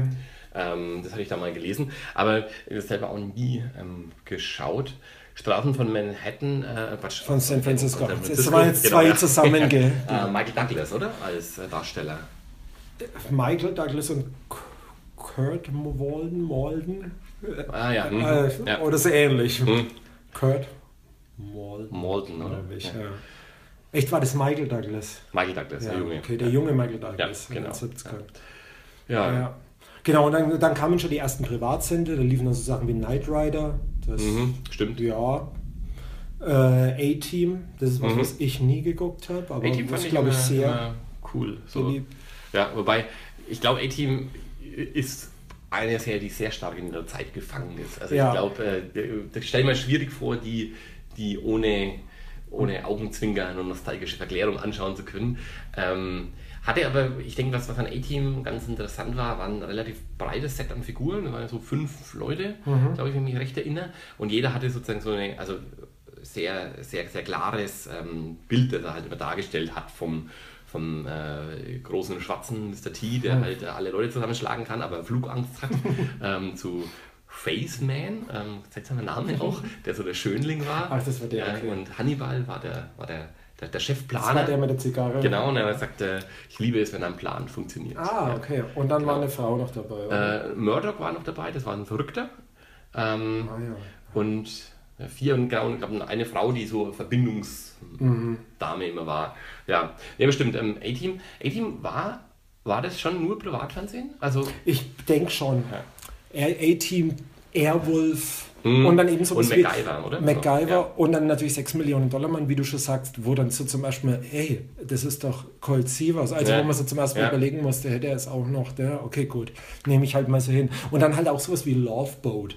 Was ah, deshalb mhm. interessant war, weil es in Deutschland als Traumschiff äh, adaptiert wurde. Aber in Deutschland ist es halt eine 90-minütige Serie, die so irgendwie einmal im Vierteljahr, mhm. glaube ich, rauskam und sehr so dieses, also das Ü60-Publikum anvisierte, denke ich. Und das amerikanische Laufboot war halt auch wieder so eine typische Serie, wo das immer nach dem gleichen Schema ja. ablief, auch keinerlei Entwicklung. Ähm, meistens zwei A-Handlungen und eine B-Handlung oder mhm. so. Also wirklich absolut nach einem Reißbrett. Und ja, eigentlich war es schon spannend zu sehen, was da für einen deutschen Markt draus gemacht wurde und wie standardisiert eigentlich das Original war. Ja, und genau, und in dieses komische Setting, das wir da jetzt so mhm. aufgebaut haben, also eigentlich alles sehr platt und oberflächlich, kommt dann auf einmal Twin Peaks rein. Ja, 1990, glaube ich, in äh, Amerika die Erstausstrahlung. Und äh, ja, ich glaube, da kann man echt nicht anders sagen. Also wirklich das Fernsehen revolutioniert hat damals ja. einfach. Das war sowohl überhaupt die, ähm, den, den, die Idee zu haben, eine große Geschichte zu erzählen, statt eben Einzelfolgen und ähm, dann eben die auch äh, also die, die, wenn man sagen, die, die Pilotfolge ist noch äh, relativ konventionell. Da denk, denken die Leute noch, okay, ist ja jetzt hier ein Mädel umgebracht worden und ja. jetzt schauen wir mal dem FBI-Agent dabei zu, wie er. So ein typischer äh, Houdanet genau, eigentlich. Äh, wie er das, das löst, aber schon eigentlich bei der dritten Folge, äh, wo, wo dann ähm, durch irgendwelche zehn äh, Techniken, also zehn japanisch nicht, nicht, Zen. Zen. nicht, äh, nicht, nicht, die Finger, nicht die Finger vom Fuß. ähm, äh, da schon, schon völlig, völlig abdriftet in, äh, in Regionen, äh, die kein Fernsehzuschauer zuvor gesehen hatte. Und ähm, sich dann natürlich immer weiter äh, steigert in der, in der Abstraktheit und endet dann ja tatsächlich. Äh, du hast die erste hast du schon gesehen, die, die Original? Ja, ich habe die vor etlichen Jahren mal gesehen, aber wie viele Fernsehzuschauer bin ich damals in die Videotextfalle getappt, mhm. sprich, äh, es lief ja auf RTL, ne? Genau. Und Sat 1 hat sich dann den wahnsinnigen Spaß erlaubt, ja. zu verkünden, nach, ich weiß nicht, nach vor der Hälfte, denke ja, ich mal, der ja. ersten Staffel. Ja, der Vater, der Mörder ist der Vater von Laura Palmer, was mhm. auf vielen Ebenen einfach falsch ist. Mhm. Was richtig ist, aber auch falsch ist. Und der, damals, wie stellenweise auch noch heute, war ich der irrigen Meinung, dass ein Spoiler den Genuss von einer Serie oder von einem mhm. Film äh, völlig zerstören könnte. Was, wenn man mal wirklich genau darüber nachdenkt oder redet, nicht der Fall sein mhm. muss. Ich habe tatsächlich auch Twin nie ohne das Wissen gesehen, sondern das hatte mich da auch, ähm, bei mir war es die, die Bunte, die ich gelesen habe. Der Videotext des belesenen genau, Mannes. Ja. Und da war, die hatten so eine Rubrik, die heißt Die Leute von morgen. Und da war Ray Wise, der Hauptdarsteller von, ähm, also der Darsteller von, von, von Leland Palmer äh, eben abgebildet. Und dann stand als erster Satz, wenn Sie den Mörder von Twin Peaks nicht erfahren wollen, dann lesen Sie nicht weiter. Was war nämlich sinnlos, weil, weil ein großformatiges Foto daneben war. Und ja, ähm, seitdem lese ich keine bunte mehr. Habt ihr davon, Burda, ihr Arschlöcher. Ähm, ja, und mh, mm, die, es ist aber, wie, wie, du, wie, du, wie du sagst, äh, eigentlich ist es irrelevant. Ähm, also erstens, ist es nur die halbe Wahrheit zu sagen, ähm, der Vater ist der Mörder, weil einfach da mehr dahinter steckt noch. Und ähm, das Zweite ist, es ist auch gar nicht so notwendig, ähm, weil, weil es ist eigentlich auch nur, also umso länger Peaks geht, umso mehr ist es halt einer von vielen Handlungssträngen, ist halt die Frage nach dem Mörder. Das ist schon so der rote Faden, aber es passiert ja ähm, so viel nebenher. Das ist ja eher dieses, dieses Kaleidoskop von einer Kleinstadt, die da aufgezogen wird. Und ähm, ich habe jetzt tatsächlich auch in der Vorbereitung von der, von der neuen Serie, also neuen Staffel von Twin Peaks, auch nochmal ähm, die komplette äh, alte geguckt und ich habe übrigens, ähm, ich glaube, ich habe keine Fernsehserie so oft geschaut wie, wie Twin Peaks, muss ich jetzt, glaube ich, zwölfmal oder so schon gesehen haben. Und ähm, ich dachte mir früher auch ich hatte noch VHS-Kassetten, wo ich die aufgenommen hatte. Und ich dachte mir so, diese, auf diese Frage, was rettest du aus dem brennenden Haus, wären es meine Twin Peaks Videokassetten gewesen. Und äh, tatsächlich der, im Original Run äh, ist es auf RTL gekommen und ähm, ich glaube, das war in der Weihnachtszeit, da ist es einmal zu einer anderen Zeit gekommen, oh, so um 17 Uhr und so. Und ähm, da hatten die aber immer noch diese Verpflichtung, dass sie ein Regionalfenster bringen müssen. Und da kam dann genau Frankenfernsehen ja. oder irgendwas. Und äh, das kam genau während dieser einen Twin Peaks-Folge. Und die habe ich dann erst drei Jahre später, als es halt irgendwo auf Tele 5 ähm, nochmal wiederholt wurde, diese eine Folge sehen können, weil man hatte ja früher nichts. Ja. Ne? Ähm, ja. Das ist, glaube ich, auch ein ganz wichtiges Element des, des Serienguckens bis Ende der 90er Jahre, würde ich sagen. Man ist darauf angewiesen, auf das traditionelle Fernsehen und natürlich der Hoffnung, dass die sequenziellen Serien ja. auch in der Reihenfolge drankommen. Ja. ja, und weil, ich meine, es gab zwar Videotheken, aber ich würde sagen, es war eigentlich äh, völlig unüblich, sich eine, eine Serie auszuleihen, ich, wenn es überhaupt ich gab. Ich bin mir gar nicht sicher, ob es das gab. Ja. Also ich glaube, das erste Mal war wirklich im Zusammenhang mit Akte X, mhm. wo, wo ich dann äh, sowas wie Serienboxen gesehen ja, habe. Ja. ja. also von daher waren wir eben auf Fernsehen angewiesen und auf die, äh, die, die Ausstrahlung, die eben zu ähm, erwischen. Ja, und äh, Twin Peaks war dann, wenn die, die Geschichte ist ja weitgehend bekannt, äh, wobei ich immer noch nicht ganz verstehen äh, kann, ähm, hat offensichtlich der, der, der, der Fernsehsender hatte Lynch und Frost dann unter Druck gesetzt, dass sie den, den Mörder auflösen. Mhm. Ähm, äh, den Mord auflösen. Äh, und in der ersten Staffel oder ja, überhaupt? Naja, nee, in der ersten also Staffel. Es, es, ist eh, also eigentlich sind es zwei Staffeln, aber ich finde vom, vom, Gefühl her ist es so, dass die, dass die so eng zusammenhängen, dass es gar nicht, dass einem gar nicht auffällt, dass es jetzt die zweite Staffel ist. Es ist eher so, dass in der Mitte der zweiten Staffel, als eben sozusagen die Auflösung von Laura Palmer Mord ist und dann vielleicht noch die nächsten zwei Folgen, die sich noch damit beschäftigen, so, ähm, dass dann so ein Cut ist. Also das fühlt mhm. sich eher so an, als wäre die zweite Hälfte der zweiten Staffel eine eigene und die erste Hälfte würde noch zur ersten gehören, okay. also so vom, vom Gefühl, wenn man es anschaut. Und ähm, dann sind ja die, die äh, Einschaltquoten im Keller gerauscht. Äh, ich verstehe aber auch nicht, was, was, sich was sich dann der, der Fernsehsender gedacht hat. Also was, was soll das sein? Wir, wir lösen den Mord auf, weil dann schauen mehr Leute zu. Also ich, ich denke mal, es war einfach die Unerfahrenheit mit solchen Formaten. Ja. Also ich habe ja vorhin schon mal Dallas angesprochen. Mhm. Dallas gab es ja diese es gab mehrere solche Elemente. Das eine war, wer erschoss JR, war glaube ich mhm. auch ein so ein Aufreger, was die Einschaltquoten unheimlich nach äh, oben getrieben hat. Aber war das, das nicht Maggie Simpson? Äh, ja, es war Maggie Simpson natürlich. Spoiler. Und das andere war die Geschichte, Bobby Ewing ist tot und ja. steht dann eines Tages äh, wieder unter der Dusche, weil alles nur ein Traum war. Ne? Ja. Also das sind auch zwei so ähm, zu dem Zeitpunkt neue Elemente gewesen, die dann oft parodiert oder eigentlich auch ähnlich Wobei die Bobby war ja nicht absichtlich. Gell? Nee, das war, war, wirklich, der, dass das Zuschauerinteresse dann sank und das war so der, der Rettungshaken. Ich, ähm, ich glaube, ähm, äh, Patrick, Patrick Swayze, oder? Patrick ähm, Duffy, ja. Der Mann äh, aus Atlantis übrigens auch. Ah, okay. War eine Serie, die, wo er eben einen Mann Außer Landes Atlantis gespielt hat mit so Schwimmhäuten zwischen Fingern. Ah, und der hat dann, glaube ich, auch für entweder für eine Regierungsbehörde oder für irgendeine so andere Geheimorganisation. Ja. War auch so eine der ersten äh, Privatfernsehserien. Ich glaube mich zu erinnern, dass eben Patrick Duffy damals bei Dallas aussteigen wollte. Mhm. Deswegen haben sie ihn sozusagen in der Serie umgebracht ja. und dann hat er sich aber wieder anders überlegt. Ach, und oder, oder der Gehaltscheck war einfach so ja. groß, dass er wieder zurückgekommen ist. Das kann natürlich auch gut sein, ja. Äh, ähm, Twin Peaks war aber, und das ist eigentlich das Überraschende, ähm, damals in Amerika ein Riesenerfolg. Also ich habe mal die, okay. die Einschaltquoten nachgeguckt. Das waren, äh, glaube ich, 28 oder 30 Millionen Zuschauer. Das war wirklich so ein, so ein richtiger Blockbuster, ähm, der Anfang von Twin Peaks, äh, was eigentlich schon überrascht. Ich habe mal so ver verglichen, gut, man kann ja ins Fernsehen äh, schwierig über die Zeit zu vergleichen, ja. weil die Einschaltquoten generell halt sinken. Aber ähm, zum Beispiel Akte X äh, war viel weniger ähm, erfolgreich als Twin Peaks, was mich überrascht hat. Ich hätte gedacht, dass Akte X ähm, so kommerziell eigentlich die größere äh, mhm. Serie war. Ähm, aber man sieht also, dass das damals am Anfang schon durchaus auch in der Breite funktioniert hatte, bis es dann eben äh, die Zuschauer doch zu sehr verstört hat. Da können wir auch wieder einen Schritt nach Deutschland zurückgehen und ich bin leider schon wieder, also ich war nie ein Dallas-Fan, aber das ist einfach schon ein sehr zentrales Element. Ähm, als Dallas lief im ZDF zu einer relativ ungünstigen Zeit nach 22 mhm. Uhr, denke ich, ähm, halt es trotzdem fantastische Einschaltquoten, mhm. ganz einfach, weil es eben die Zeit war, wo normale Haushalte eben nur drei Programme hatten. Ja.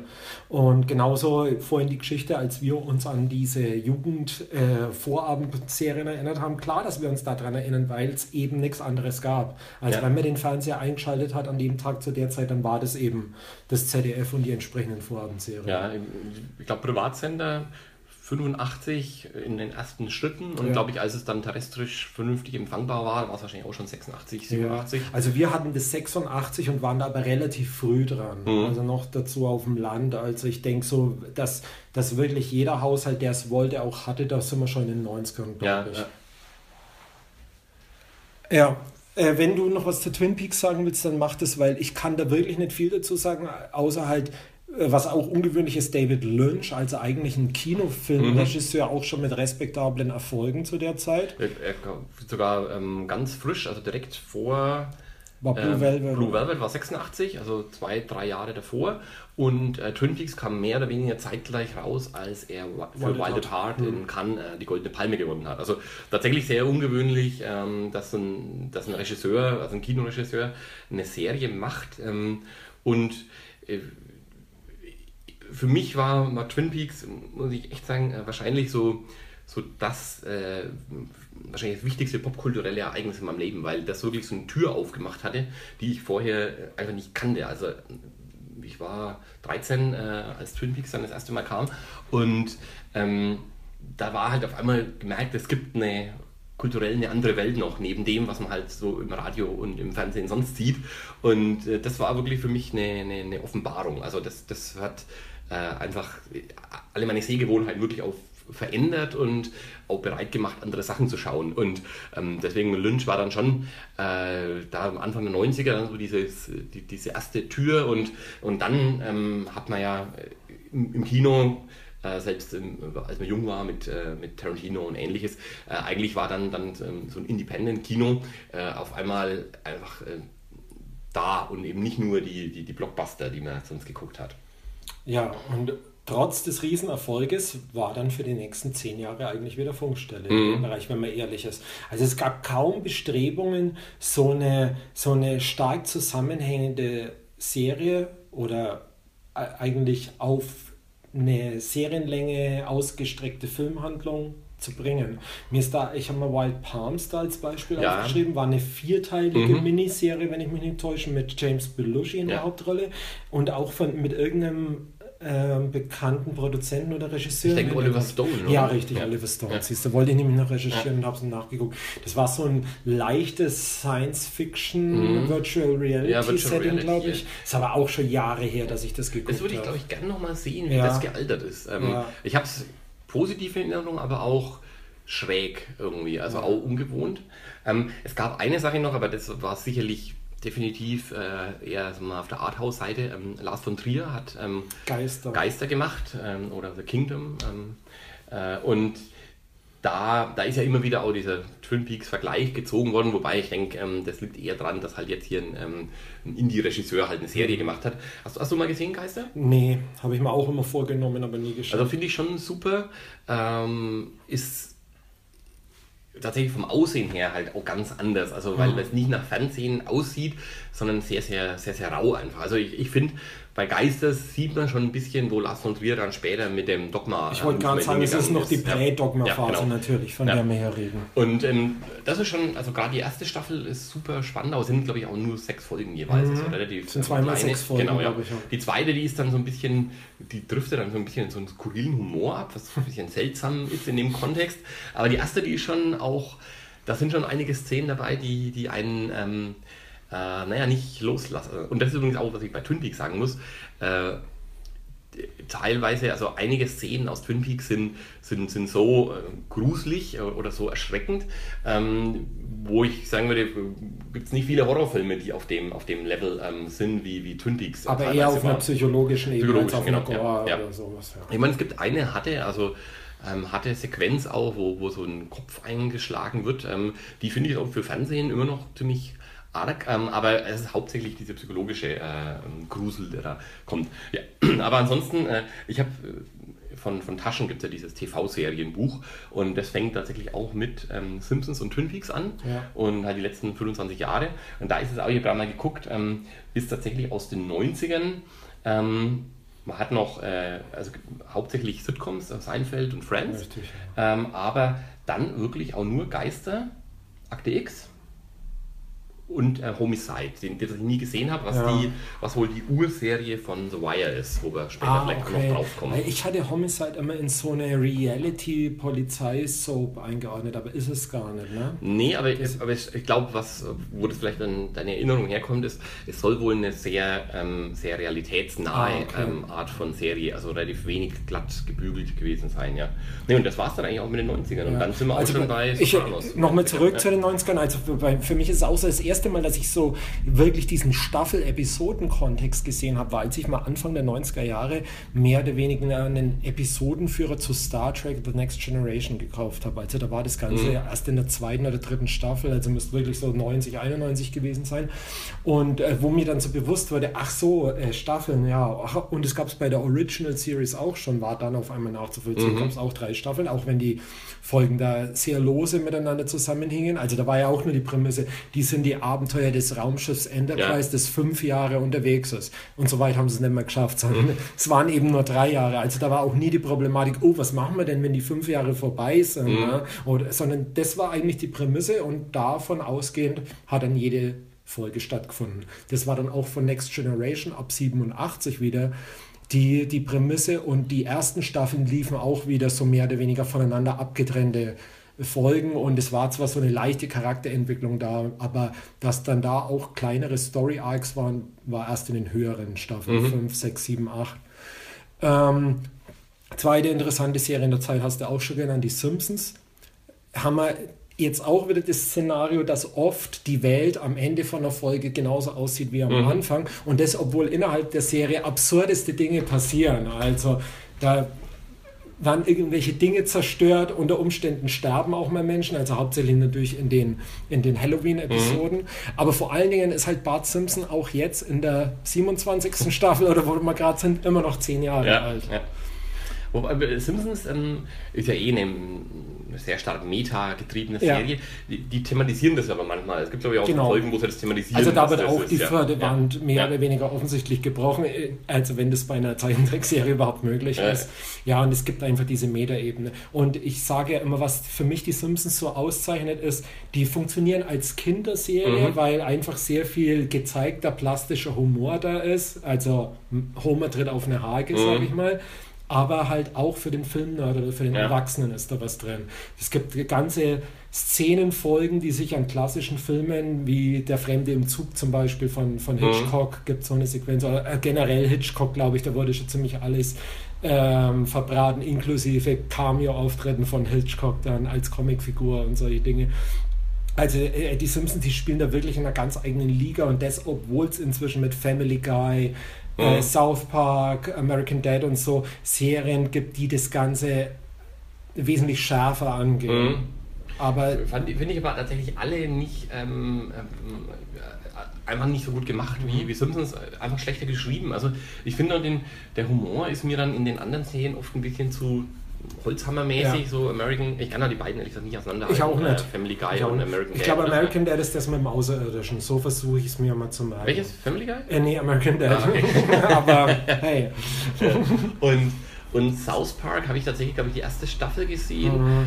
Aber mir hat sich das auch nicht so richtig erschlossen, was da über die, die Provokation hinaus mhm. eigentlich wirklich so werthaltig ist. Also das kommt man doch manchmal bisschen sehr so aufstampfen und ja. hey, schaut mal, wie böse wir sind. Ähm, aber nicht so, also äh, einfach nicht lustig genug dafür. Ähm, einfach eher der, der, der Konventionsbruch als, als, als Zentrum von der ja, ganzen Serie. Als Selbstzweck. Ja, genau, als Selbstzweck, auch. das ist ein gutes Wort, ja. Ja, ja und äh, wenn man es dann genau nimmt, dann ist das wirklich singuläre Ereignis dann die Premiere von Akte X im Jahr, ich habe immer 94 für mhm. mich abgespeichert, ich weiß nicht genau, ob das stimmt.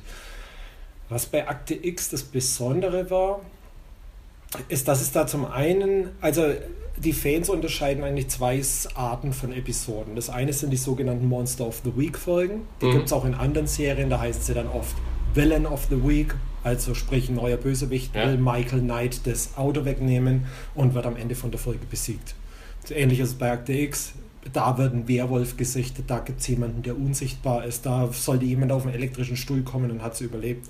Das wird Äh, aber es wird ermittelt, es kommt zu einer befriedigenden Lösung oder auch nicht und damit ist das Thema im Allgemeinen vorbei. Und dann schlichen sich äh, immer mal so Hinweise auf irgendwelche, also erstmal die Frage, gibt es Außerirdische oder nicht? Es mhm. war ja vor Anfang an die Prämisse, dass die, to äh, die Tochter, sage ich schon, die Schwester von Fox Mulder im Kindesalter von Außerirdischen entführt wurde. Mhm.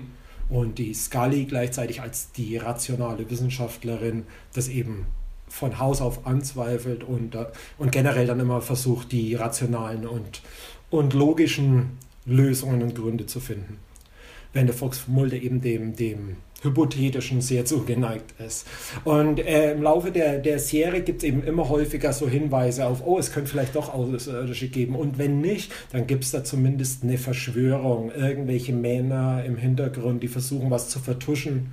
Mhm. Und ich glaube, das steigert sich dann so weiter. Es gibt dann irgendwann mal zwei oder drei verschiedene Alienrassen, die sich vielleicht bekriegen und die von der Regierung wird eine Seite unterstützt. Und es gibt so ein Virus, das ist so dieses schwarze Öl, das dann bei manchen Leuten in den Augen vorkommt. Man merkt schon, ich bin dann irgendwann ausgestiegen. Aber es ist so, ähm, also Akte X, äh, also äh, bekennt sich sozusagen zum Thema. Also es ist, äh, es wird nicht im Ungefähren gelassen, ob es Außerirdische gibt, sondern das, das, wird schon klar postuliert, das. Meiner Meinung nach, es werden häufiger ganz deutlich Außerirdische gezeigt mhm. und, ich, und nicht dann so nachträglich mit irgendeiner Traumdrogeninduzierung oder sonstigen äh, ja, Pseudo-Erklärung gerechtfertigt. Mhm.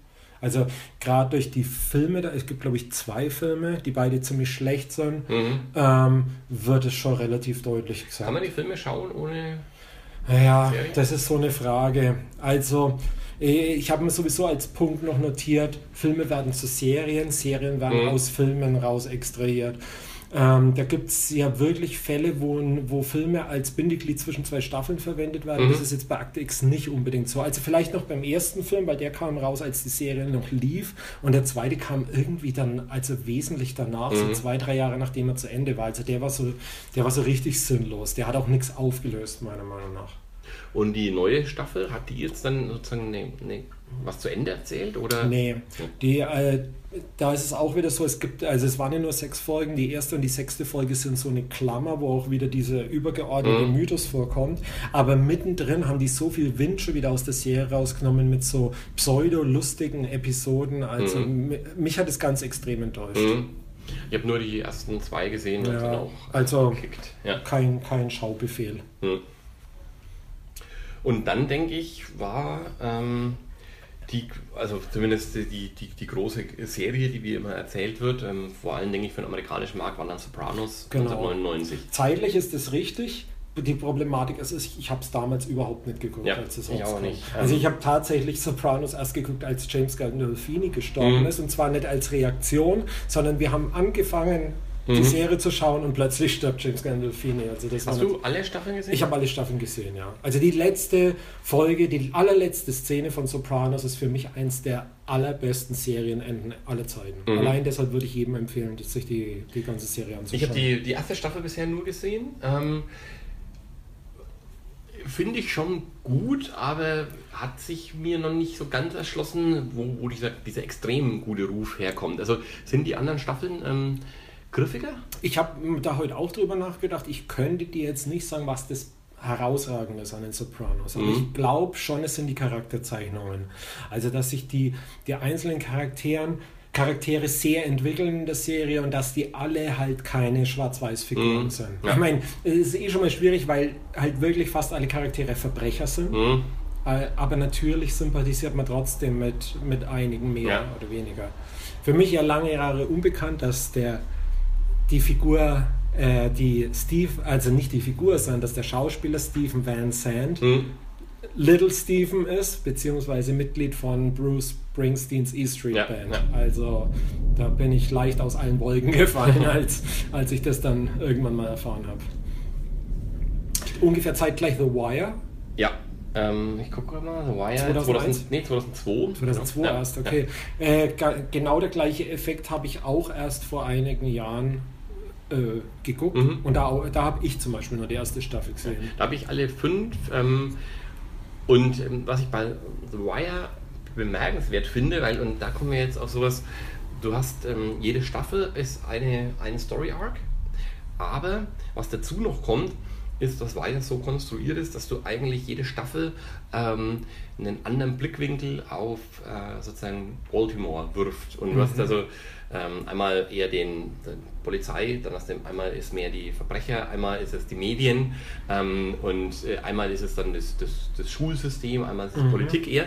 Und ähm, was, was wirklich Wire extrem gut gelingt, ist ähm, äh, sich so, so, so einer monokausalen Begründung zu verschließen. Also praktisch zu zeigen, was, was schlecht läuft und aber auch die Auswegslosigkeit des Schlechtlaufens oder, oder dass das komplette System einfach äh, kaputt ist und das sozusagen systemimmanent immer wieder, äh, wenn, wenn, wenn du an der einen Ecke was sauber machst, mhm. äh, das wieder da passiert, weil, weil, weil hier ist die, ähm, die, die Justiz korrupt. Und ähm, deswegen funktioniert das so. Also selbst wenn die Polizisten jetzt halt irgendwas rausfinden, ja. trotzdem nicht, weil er hintenrum wieder da ist. Oder und, du verhaftest einen und in das Vakuum stößt genau, dann einfach der nächste. Genau. Und aber eben auch so wirklich ähm, dann zu sagen, äh, fängt aber schon, schon an, dass einfach die Schulen nicht funktionieren mhm. und dass du dadurch schon einfach einen, einen Sog ins Verbrechen rein erzeugst. Und ähm, das finde ich eben bemerkenswert, dass das Wire, obwohl es eine Polizeiserie ja ist, ähm, finde ich, die Verbrecher in einer Art zeigt, dass die also erst nochmal total gut geschriebene Charaktere sind, wirklich so ausformuliert und dann eben aber auch ähm, die nicht dämonisiert, sondern mehr oder weniger als äh, praktisch fast schon die, die, die notwendige Logik äh, des Verbrechens äh, irgendwie äh, dar, darstellt. Also irgendwie aus der Verbrechersicht macht das alles einfach Sinn, was die ja. da machen und warum sie nichts machen. Also ich finde Wire tatsächlich, ähm, habe ich auch erst nachdem es gelaufen ist, ähm, später mal gesehen. Ähm, das hat mich wirklich total äh, geflasht. Fand ich eine herausragende Serie. Ja. Also das machen die Sopranos nicht, würde ich dann glaube ich mhm. sagen. Das ist wirklich ein großer Unterschied. Da geht es nicht darum, dem System oder sowas die Schuld zu... Äh, mhm. Ist jetzt ein bisschen flach ausgedrückt, sondern da geht es wirklich um die Figuren. Mhm. Und deren Motivationen, die man vielleicht auch nicht immer unbedingt äh, verstehen kann oder mhm. sogar teilen, aber naja, es ist halt so. Man, man akzeptiert halt, okay, der tickt halt so, logisch, ja, dass ja, der jetzt ja. handelt. Also würde ich mit derselben Begründung auf jeden Fall empfehlen, weiterzuschauen. Und wie gesagt, ein sehr, begründ sehr, sehr befriedigender Schluss ist vielleicht auch noch ein Thema, wo wir irgendwann dazu mhm. kommen können. Aber jetzt haben wir über zwei Serien gesprochen, die zwar damals rausgekommen sind, die wir aber beide nicht geguckt mhm. haben. Eine Serie, die damals erschienen ist und die ich schon bei der Ankündigung faszinierend fand, ist 24. Mhm weil es da hieß, auch. 2001, also mhm. trifft auch ganz gut zu. Äh, wir müssen vielleicht mal vorher noch ausholen. Wir hatten, haben ja schon angesprochen, dieses Staffel- und Episodenprinzip. Also ähm, gerade zu der Zeit, was jetzt auch bei 24 wieder gut passt, war es so üblich, dass eine Serienstaffel um die 24 Folgen hat. Mhm. Warum auch immer. Äh, ich kann mir vorstellen, das ist ein knappes halbes Jahr. Mhm. Ich weiß nicht, ob früher auch schon immer die Serien im September angelaufen sind, aber wahrscheinlich schon, weil es ist so die naheliegende Zeit, es ist nicht mehr so warm draußen, die Leute schauen jetzt eher wieder Fernsehen und dann verbrate ich die neuen Folgen, mache über äh, Weihnachten vielleicht eine mhm. Pause. Mhm. Und über Halloween oder Thanksgiving oder irgendwie sowas. Und so komme ich mit den 24 Folgen schön auf ein halbes Jahr. Dann mache ich die Reruns über, über den Sommer und dann kommt die neue mhm. Staffel. Ich denke mal, das war so der Gedanke dabei. Und äh, zumindest bei Star Trek war es dann, oder bei, bei Serien in der Zeit war es oft so, dass nach der siebten Staffel dann Schluss war, weil irgendwelche Schauspielerverträge da dann eine immense Aufstockung mhm. bedeutet hätten. Und da äh, hat man dann wirklich nur die, die profitablen Serien weitergedreht. Kennen wir ja die Geschichten, dass so Darsteller von Friends zum Beispiel am Ende jeder eine Million pro Folge bekommen mm, haben. Also ja. ich meine, da muss, das muss dann schon unfassbar gut laufen. Noch dazu ist es eine Sitcom, die 20 Minuten ja, läuft. Ja. Also kann man sich schwer vorstellen. Und äh, sowohl Wire wie auch Sopranos sind, sind jetzt zwei Ausnahmen, weil die schon in, eher in dem heute gängigen 10 bis 13 Folgen ja, ich glaube, der Unterschied ist eben auch. Ähm, für wen die. Genau, weil, weil Friends und Seinfeld und so, äh, oder eigentlich alle Serien, die wir vorher gesagt haben, sind ähm, sozusagen, naja, öffentlich-rechtliches Rundfunk gibt es genau. ja nicht, aber halt. Äh, aber für die Großen eben, genau, NBC, ABC, ABC CBS, genau. die drei großen. Und ähm, während Wire und äh, Sopranos beides ja HBO-Produktionen ähm, sind. Genau. HBO ungefähr vergleichbar mit, mit den Pay-TV-Sendern wie Premiere Sky mhm, in Deutschland, genau, aber trotzdem haben die ja ganz andere Bedeutung. Ja, ich, also, glaube, der entscheidende Unterschied ist eben, dass, dass die ähm, Eigenproduktionen gemacht haben, was eigentlich also Sky jetzt ja, also eigentlich erst beginnt und äh, Premiere nie gemacht hat. Also, genau. Ähm, die Premiere war ja eigentlich immer nur Abspielen von, von Filmen und dann halt ähm, später ähm, Vor allem Sport, ja. ja. Also die haben da wirklich alles drauf gesetzt und in den USA ist es tatsächlich so, dass die Leute deswegen diese, mhm. diese Sender abonnieren.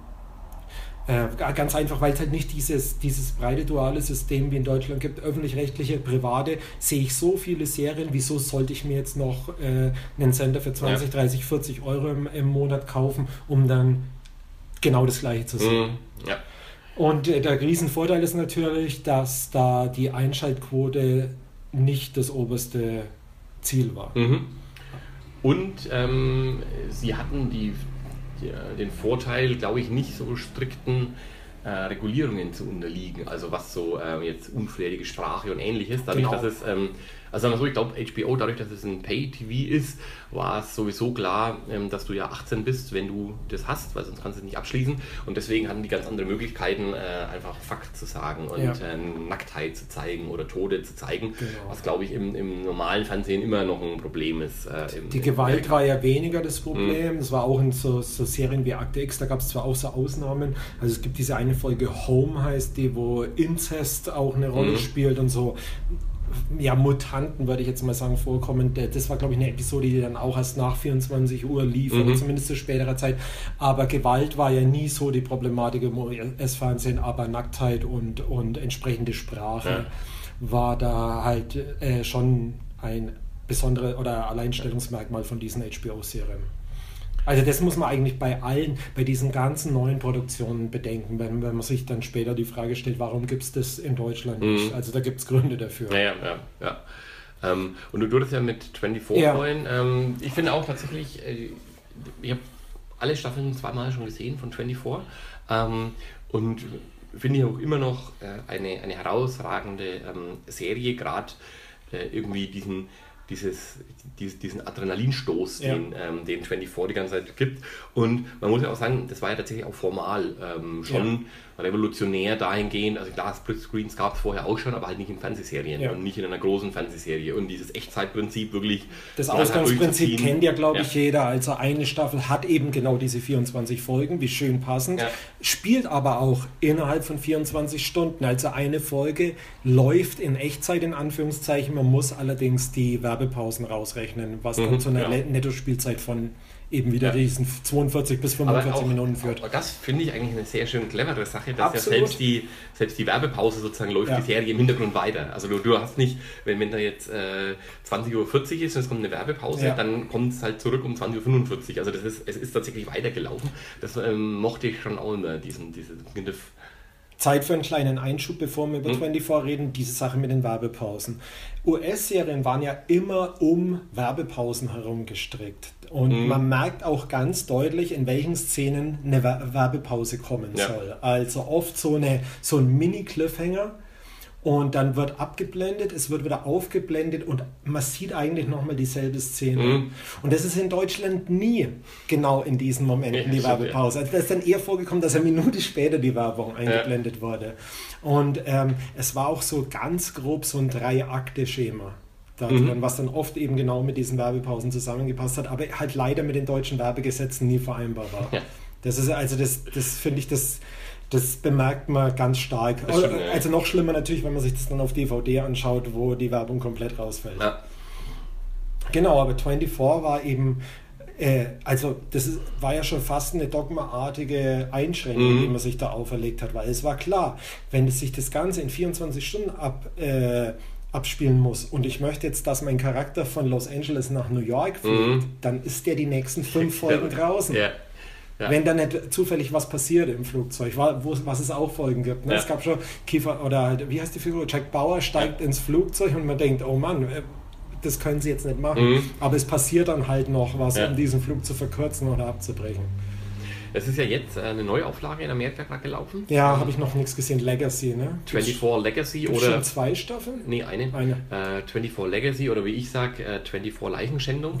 Ähm, es ist nämlich äh, leider äh, nicht gut. Okay. Es ist ohne Jack Bauer. Überraschung. Ja, und es funktioniert. Also, jetzt ist halt sozusagen die, die, die Jack Bauer Ersatzfigur, ähm, ist jetzt, äh, wie ich finde, viel zu junger. Ähm, äh, Agent, dann ist auch noch so, ein, so eine bemühte Geschichte, dass dessen Bruder wiederum ist in so einer Gang und äh, ich habe jetzt auch nur die Das ist ein Schwarzer, oder? Ein Schwarzer, genau. Ich glaube, ja. das ist derjenige, der den Heath in Walking Dead spielt. Mhm. Aber kann man verifizieren oder auch nicht.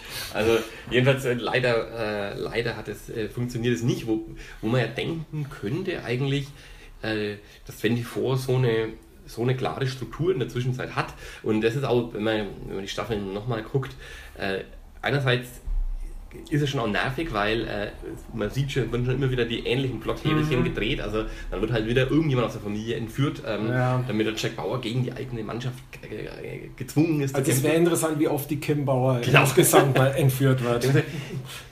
Das Mail kann doch gar nicht so dumm sein. ähm, äh, andererseits ist es aber, was ich wirklich faszinierend finde, es passiert, die haben in, in, den, in den Urstaffeln einfach so hinbekommen, so eine, so eine Spannungswucht da reinzuhören, dass selbst so die, die, die Absonderlichkeiten oder die, die Ja. Bemühtheiten im Plot, dass du die einfach vergisst. Äh, du, du, du akzeptierst es einfach, weil wir wissen, wie es- wie es halt trotzdem Richtig. weitergeht. Und das ist, das ist schon erstaunlich. Und wenn man dann auch irgendwie sieht, in diesen äh, 24 Stunden, also da passiert auch, es passiert viel. Also in diesen 24 Folgen, äh, da hast du schon oft, ähm, äh, wo man sich so denkt, so nach der achten Stunde, so, ja, aber jetzt ist, ist er praktisch aufgelöst. Ja, dann genau. aber ähm, gibt es noch den Hintermann hinterm Hintermann. Oder das war alles sowieso nur eine Scharade äh, Ja. zur Ablenkung. Ich denke da gerade, ich glaube, das ist die zweite Staffel, wo diese Atombombe explodiert. Mhm. Also da, da denkt man auch, oh, es soll eine Atombombe explodieren. Und man wartet dann drauf, dass das halt in der 23. Ja. Folge passiert. Es passiert aber in der 6. Mhm. oder 8. Und dann der, okay, was soll jetzt kommen? Und danach kommt dann so ein politischer Machtkampf, Mhm. wo irgendwo verhindert werden muss, dass das jetzt äh, Welt, also in der gesamten Welt eskaliert. Und das, das setzt da eigentlich noch eins drauf. Ja, ja. Also das waren, das waren wirklich super Plots. Oder es war auch meistens so, man dachte am Anfang mal, okay, das ist der Plot, aber eigentlich Mhm. war das entweder ein Ablenkungsmanöver oder es ging halt prinzipiell immer in eine ganz andere Ja. Richtung.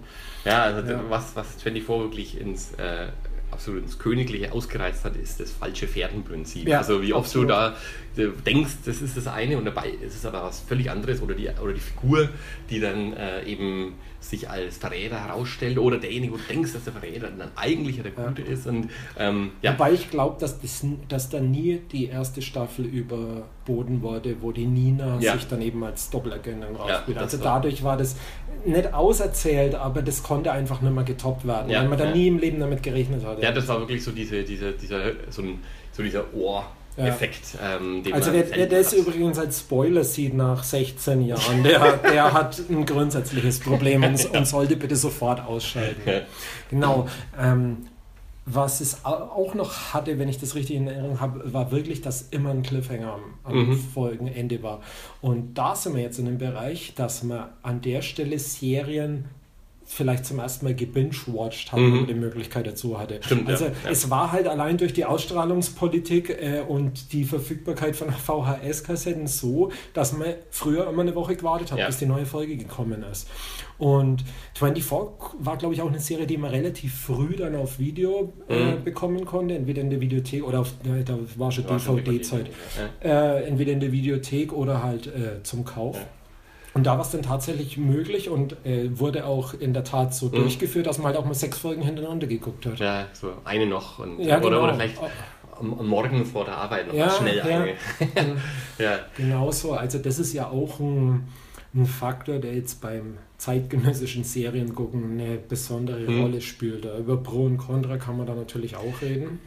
Ähm, irgendwie kurz einen Exkurs zu, ähm, zu Twin Peaks The Return machen, weil ähm, da, was, was ich hier faszinierend finde, also gut, ist, ist, sind, sind zwei Sachen. Das erste, es hat wieder so eine Lagerfeuerqualität, zumindest sozusagen in meiner Peer Group. Also man merkt, ähm, also ich, ich kenne halt allein fünf Leute, die, die wirklich jeden ähm, Montagabend halt die ähm, Sonntagnacht äh, gelaufene äh, US-Folge dann anschauen. Also ob das der Basti oder der Benny oder, oder auch im Internet äh, Leute, die, und man dann halt darüber diskutiert, was, letzte, äh, was in der letzten Folge passiert ist. Und das ist echt anders, wie der ist, ähm, als dass man so, so ein gemeinsames Mhm. Serienschauen hat.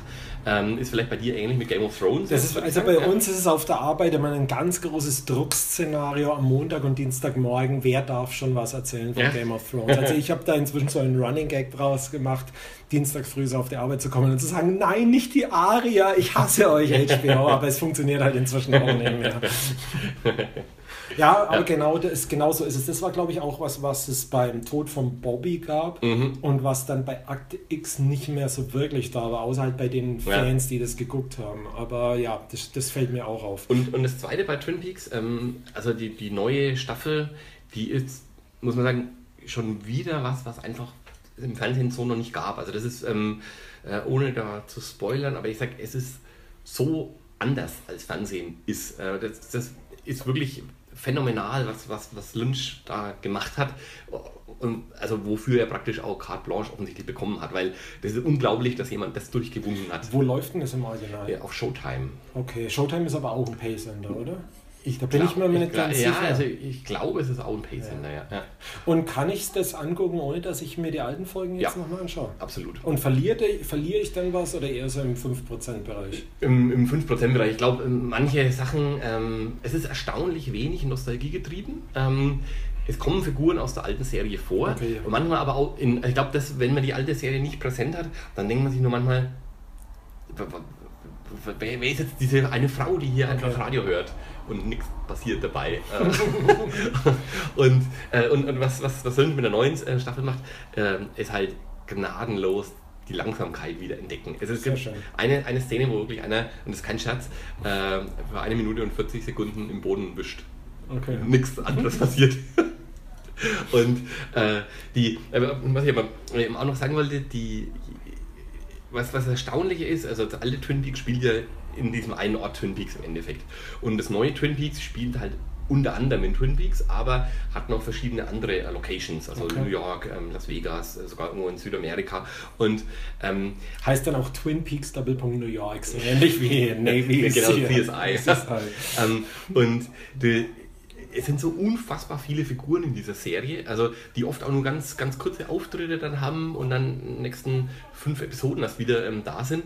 Äh, das ist so ein Overload an, an, an, an Handlungssträngen ist, dass ich glaube, das ist eine Serie, die könntest du überhaupt nicht binge-watchen, weil, weil du, das ist wirklich, einfach, man ist erschöpft. Wenn man, wenn man, wenn man dann zwei Folgen hintereinander war, am Anfang kam so Doppelfolge, mhm. danach war ich echt bedient erstmal. Ich gesagt, okay, äh, und, und äh, also ich glaube, das ist auch genau richtig, die in so einen Stundenhappen ähm, einmal in der Woche zu schauen. Das ist, äh, ich merke gerade, dass da, ähm, dass dass, dass das wirklich einfach nochmal anders mit den Sehgewohnheiten umgeht, als das all die anderen Serien bisher machen. Also äh, ich bin, bin bisher tatsächlich äh, zwischendurch, also zwei Folgen, hm, ob das in die richtige Richtung geht, aber dazwischen bin ich echt begeistert, einfach von der Andershaftigkeit und es gab eine Folge, äh, die achte Episode, die ist also das glaube ich ist, ist echt, das gab es noch nie vorher. Ähm, da habe ich schon viel drüber gehört. Ja, also völlig abstraktes äh, eigentlich Kunstkino für eine Stunde, praktisch dialogfreie. Äh, also so wie man sich vielleicht vorstellt, wenn jetzt so die, die, die 2001 äh, zum Jupiter äh, auf 60 Minuten machst. So. Also, okay. ja. also das macht mich natürlich schon sehr neugierig. Aber du hast gerade einen sehr wichtigen Punkt angesprochen und das ist nämlich die, nicht mehr dieser geschlossene Cast. Mhm. Also klar, wir haben bei 24 haben wir den, den Kiefer ja. Sutherland als Hauptfigur und dann auch so seine, seine Nebenfiguren, die aber schon von Staffel zu Staffel mhm. sich ändern, von der Tochter jetzt mal abgesehen. Aber bei solchen äh, Serien wie den Sopranos, das sind eher schon Ensemble-Serien. Ja, ja. ja, und äh, jetzt ist wie ein leichter Vorgriff, aber bei der aktuellen House of Cards Staffel der fünften war es so, dass da Handlungsstränge und Personen aus der ersten, zweiten ah. Staffel wieder mhm. aufgegriffen mhm. wurden. Also man, man, muss schon ein bisschen den Überblick haben, mhm. was heutzutage besonders schwer ist, weil ja jeder eher 15 Serien schaut ja, als ja. zwei. Ich muss auch sagen, also Game of Thrones haben wir ja schon häufiger, also ich finde, kann man ganz gut wegschauen, aber mich überfordert das manchmal auch, der, weil ich dann eben nicht so tief drin bin und dann ist wieder irgendeine Tochter von irgendeiner Königsfamilie, die mit wem zusammenhängt und warum jetzt hier verfeindet. Und das, so, das geht mir aber genauso. Ich habe jetzt vor der aktuellen Staffel mir nochmal bei Wikipedia zumindest die Kurzzusammenfassung der sechsten Staffel mhm. durchgelesen und entdecke jetzt auch bei jeder Folge wieder irgendwelche verwandtschaftlichen Beziehungen, die ich dann meinen Arbeitskollegen auch erzähle und die sind glücklicherweise genauso ahnungslos. Mhm, okay. also, also aber das ist normal. Das, ja, es ist normal in Anführungszeichen, ja. Und ich muss mir auch regelmäßig eine Karte irgendwo im Internet suchen. Mhm weil ich schon wieder vergessen habe, ob jetzt die Bäreninsel rechts ist oder die Eiseninseln und ja. Was übrigens auch ähm, Game of Thrones und ich finde auch 24 schon ähm, eingeführt hat oder geändert hat, ist praktisch dieses, äh, dass, dass die Charaktere also dass du eben nicht dich darauf verlassen kannst, dass die Charaktere dabei bleiben, sondern dass die halt auch ähm, sterben können. Also Game of Thrones sicherlich extremer nochmal, aber auch 24, ja. mit Ausnahme von Jack Bauer, ähm, sind da wirklich auch erstaunliche ähm, Sachen passiert, wo man denkt, wow, der, ja. der Leiter jetzt hier von der, von, von also gibt es zum Beispiel eine Folge in 24, wo er ja gezwungen wird, seinen eigenen Chef zu erschießen.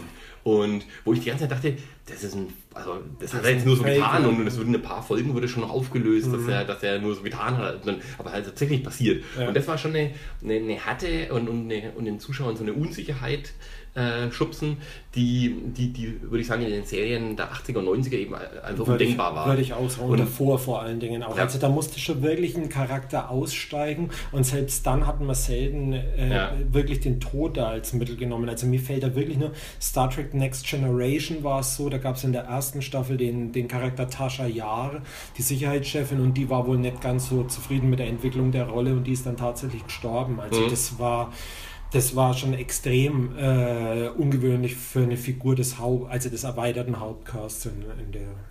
In, in, den Simpsons sterben zwei Menschen, oder? Ja, also gut, wie gesagt, schon die Halloween-Folgen außen vor gelassen, ja, natürlich. Ja. Aber ich weiß jetzt nur Zahnfleischbluder Murphy auf jeden Fall. Und, äh, und, und diese, diese alte? Der Maulwurf? Ja.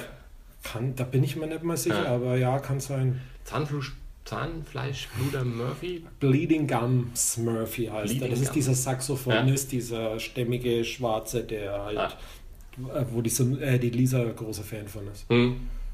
Aber ich könnte jetzt nicht mehr sagen, an was, also ob das irgendwie sowas wie Herzkrankheit oder so Vielleicht am Zahnfleischblut. Ja, das kann natürlich auch sein. ja, die ähm, haben wir ja eigentlich jetzt mit, äh, ich glaube, eine große Serie haben wir noch übersprungen, ähm, die ja auch polarisiert, aber sicherlich ähm, ähm, wichtig war für die Entwicklung, wo Serienfernsehen jetzt ist, oder Lost. Die habe ich mir auch noch ganz groß aufgeschrieben. Ja. Ja. Da habe ich jetzt kürzlich einen Podcast drüber gehört vom Wowcast, also von den Nerdcore Pew Pew Pew Leuten. Und während des Verlaufs dachte ich, ich habe da irgendwie eine ganz andere Serie gesehen. Also mhm. die haben die irgendwie völlig anders aufgelöst als ich, obwohl sie beide, glaube ich, auch nicht bis zu Ende geguckt haben, also etwas seltsam. ja, das war natürlich auch schon so ein ganz großartiges Ding. Habe ich auch erst relativ spät angefangen. Ich mhm. glaube, da gab es schon zwei, drei Staffeln. Glücklicherweise muss man im Nachhinein sagen, weil das ist auch so eine Serie, die man eher gebinged mhm. hat, wenn die Möglichkeit dazu da war. Und äh, da erzähle ich immer gerne, wie schnell die mich hooked hatte. Mhm. Also das ist auch so, da wollte ich dich dann noch fragen, wie viele Folgen du im Normalfall einer neuen Serie gibst. Weil die Erfahrung zeigt einfach, dass viele Serien in der ersten Staffel noch nicht so wirklich mhm. funktionieren oder auch in den ersten Folgen nicht so wirklich funktionieren. Ja, das stimmt schon, ja. Und Lost ist da für mich das ganz große Gegenteil, weil da bin ich so rangegangen mit der Einstellung, also alles, was ich wusste, war, da stürzen welche mit einem Flugzeug mhm. auf einer Insel ab. Da habe ich natürlich im, äh, im Kopf Castaway und denkt dann, naja, das geht dann halt jetzt los, äh, die fliegen jetzt ab und sind am Flughafen, es wird ein bisschen Backstory ja. zu jedem erzählt und dann ist der Flug, dann passiert irgendwas, dann stürzen sie ab. Und irgendwann und, redet jemand mit dem Volleyball. Genau, und irgendwie, so sieht's aus, Wilson! und was tatsächlich passiert ist, äh, der Jack macht seine Augen auf, liegt da am Strand, über ihm ist die Turbine, die sind schon abgestürzt ja. in dem Moment und man ist sofort in der Handlung mhm. drin. Also da kann ich kaum eine andere ähm, eine andere Serie nennen, wo es mich sofort so reingezogen hat. Mhm. Also das fand ich wirklich herausragend. Und dann natürlich diese ganzen Mysterien und ähm, irgendwo der Irrglaube, keine Ahnung, wo der herkam, dass da ein ganz großes Konzept dahinter steckt, das irgendwann mal aufgelöst wird. Mhm. Wird es denn äh, wird es denn gar nicht aufgelöst oder wird es auf eine Art aufgelöst, die einfach so unzufrieden Ich würde sagen, stellt? es wird auf eine relativ unbefriedigende Art aufgelöst, wobei die Auflösung jetzt auch nicht so explizit ist, dass man sagen könnte, ah ja, so war's. Mhm. Also das ist da trotzdem noch Interpretationsspielraum da und ja, wie, wie schon gesagt, auf einer sehr unangenehmen Art und mhm. Weise. Und äh, das, das Schlimme daran ist, dass einem das eigentlich schon im Verlauf der letzten Staffel irgendwo klar wird, dass mhm. das einfach ins Nichts führt. Mhm.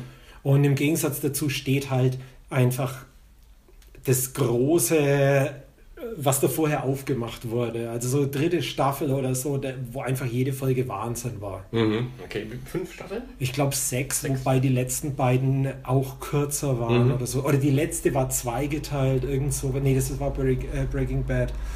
Ja, ich glaube, am Ende war es dann ein bisschen kürzer, aber ich denke mal, äh, wobei man auch sagen muss, dass die ersten Staffeln halt die eher die klassischen 24 Folgen hatte. Also mhm. da war schon auch viel Füllmaterial dabei. Mhm. Das ist ja, da können wir vielleicht auch mal kurz drauf äh, gehen. Also ich glaube, ein ganz großer Schritt war bei vielen Serien, die, die insgesamte Serienlänge zu verkürzen auf 10 bis 13 ja. Folgen. Gibt sogar manche mit 8. Äh, Stranger Things fällt mhm. mir da ein und auch bei einigen Serien ist es so, dass die erste Staffel kürzer ist. War auch bei Breaking Bad, glaube ich, und bei Walking Dead. Die waren eher so im mhm. 6, 7, 8 Folgen Bereich. Und das tut dem Ganzen schon sehr gut, weil diese, diese äh, Füllfolgen rausfallen. Ja. Da gibt es einen schönen Begriff, der heißt Bottle Episode. Mhm. Geht angeblich zurück auf Star Trek, weil die da den Begriff des Bottleships, also diese Buddelschiffe, mhm. die es da gibt. Also sozusagen, wenn eine Episode nur im Schiff gespielt hat oder nur in einer bestimmten Kulisse, dann waren das Bottle-Episodes, einfach um, ah, okay. Mhm. um Budget zu sparen, mhm. teilweise auch nur mit einem Teil des Casts. Äh, das prominenteste Beispiel aus der Neuzeit ist da äh, die Fliege aus, der, aus Breaking mhm. Na, typisch nur, nee, ist nicht mal Jesse Pinkman, oder? Ist es der Pinkman, der damit ist? Oder Doch, der ja. Gale? Also eigentlich nur zwei Hauptfiguren. Ja. Es geht eigentlich nur um diese Fliege, das ist nur in dem Chemielabor.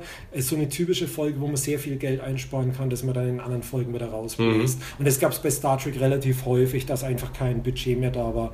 Äh, Gerade in der dritten Staffel war es dann so, dass oft auf erdähnlichen Planeten gelandet wurde, was dann produktionstechnisch so ausgesehen hat, dass man irgendwie ein Western-Set oder so von, mhm. von einer anderen Serie mhm. ver verwenden konnte und so eben Geld sparen.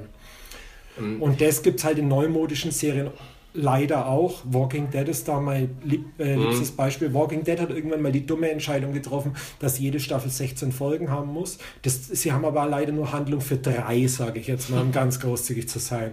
Oh, ich habe mal heute wieder zwei Folgen angeschaut von der letzten Staffel und das ist unerträglich. Ich kann es nicht anders sagen. Das ist wirklich die schlechteste Serie aller Zeiten. ja, ich hab, bin da in der ersten Staffel schon ausgestiegen. Das war mir zu Soap Opera irgendwie. ähm, was, was mir aufgefallen ist, dass ähm, britische Serien immer einen relativ kurzen Run haben, also so sechs mhm. Folgen würde ich sagen, ist das typische für eine britische. Sherlock ist sogar noch weniger, drei, drei. normalerweise. Ja. Ähm, ich bin auch der Meinung, das tut den Serien häufiger eher gut als schlecht, ähm, ja. wenn du eine, eine, eine enge, äh, straffe Führung einfach da drin hast. Und ähm, das ist vielleicht auch nochmal generell, wir haben jetzt eigentlich nur über amerikanische Serien gesprochen. Ich finde, dass tatsächlich die, die englischen Serien sind so die andere große äh, ja. mal, Filmnation für, für, für, für Fernsehserien. Und ähm, da wirklich auch würde ich auch so wahrscheinlich ungefähr in demselben Zeitrahmen. Also du hattest, ähm, äh, ob das jetzt sowas ist wie Sherlock oder halt ähm, The Office vorher als, als Comedy-Serie. Und gerade was die, was die Comedies angeht, ähm, würde ich sogar sagen, dass, dass da die Engländer, ähm, jetzt vielleicht mit Ausnahme von, von, von Larry Davids, ähm, Curb Your Enthusiasm, die einfach konstant, einfach ja. alle paar Jahre einfach eine Wahnsinnsserie nochmal raushauen. Genau. Ich habe jetzt, haben wir über Fleabag schon mal gesprochen? Äh, wir haben mal geschrieben, glaube ich, drüber. Ja. Ich habe dann nur die erste Folge angeguckt, die war aber schon gut, also ja. weil, ich auch auf jeden Fall mal gucken. Ja. Weil also Fleabag kann ich echt absolut empfehlen. Ähm, erstaunlich, also sehr ungewöhnlich, einfach weil auch mal eine, eine Frau als Hauptdarstellerin, mhm. die das auch geschrieben hat. Ähm, und das, also einfach erstens witzig, zweitens doch auch ziemlich arg. Äh, also so äh, in, im Humor ist das schon auch eher die, die englische Härte, die da drin ist.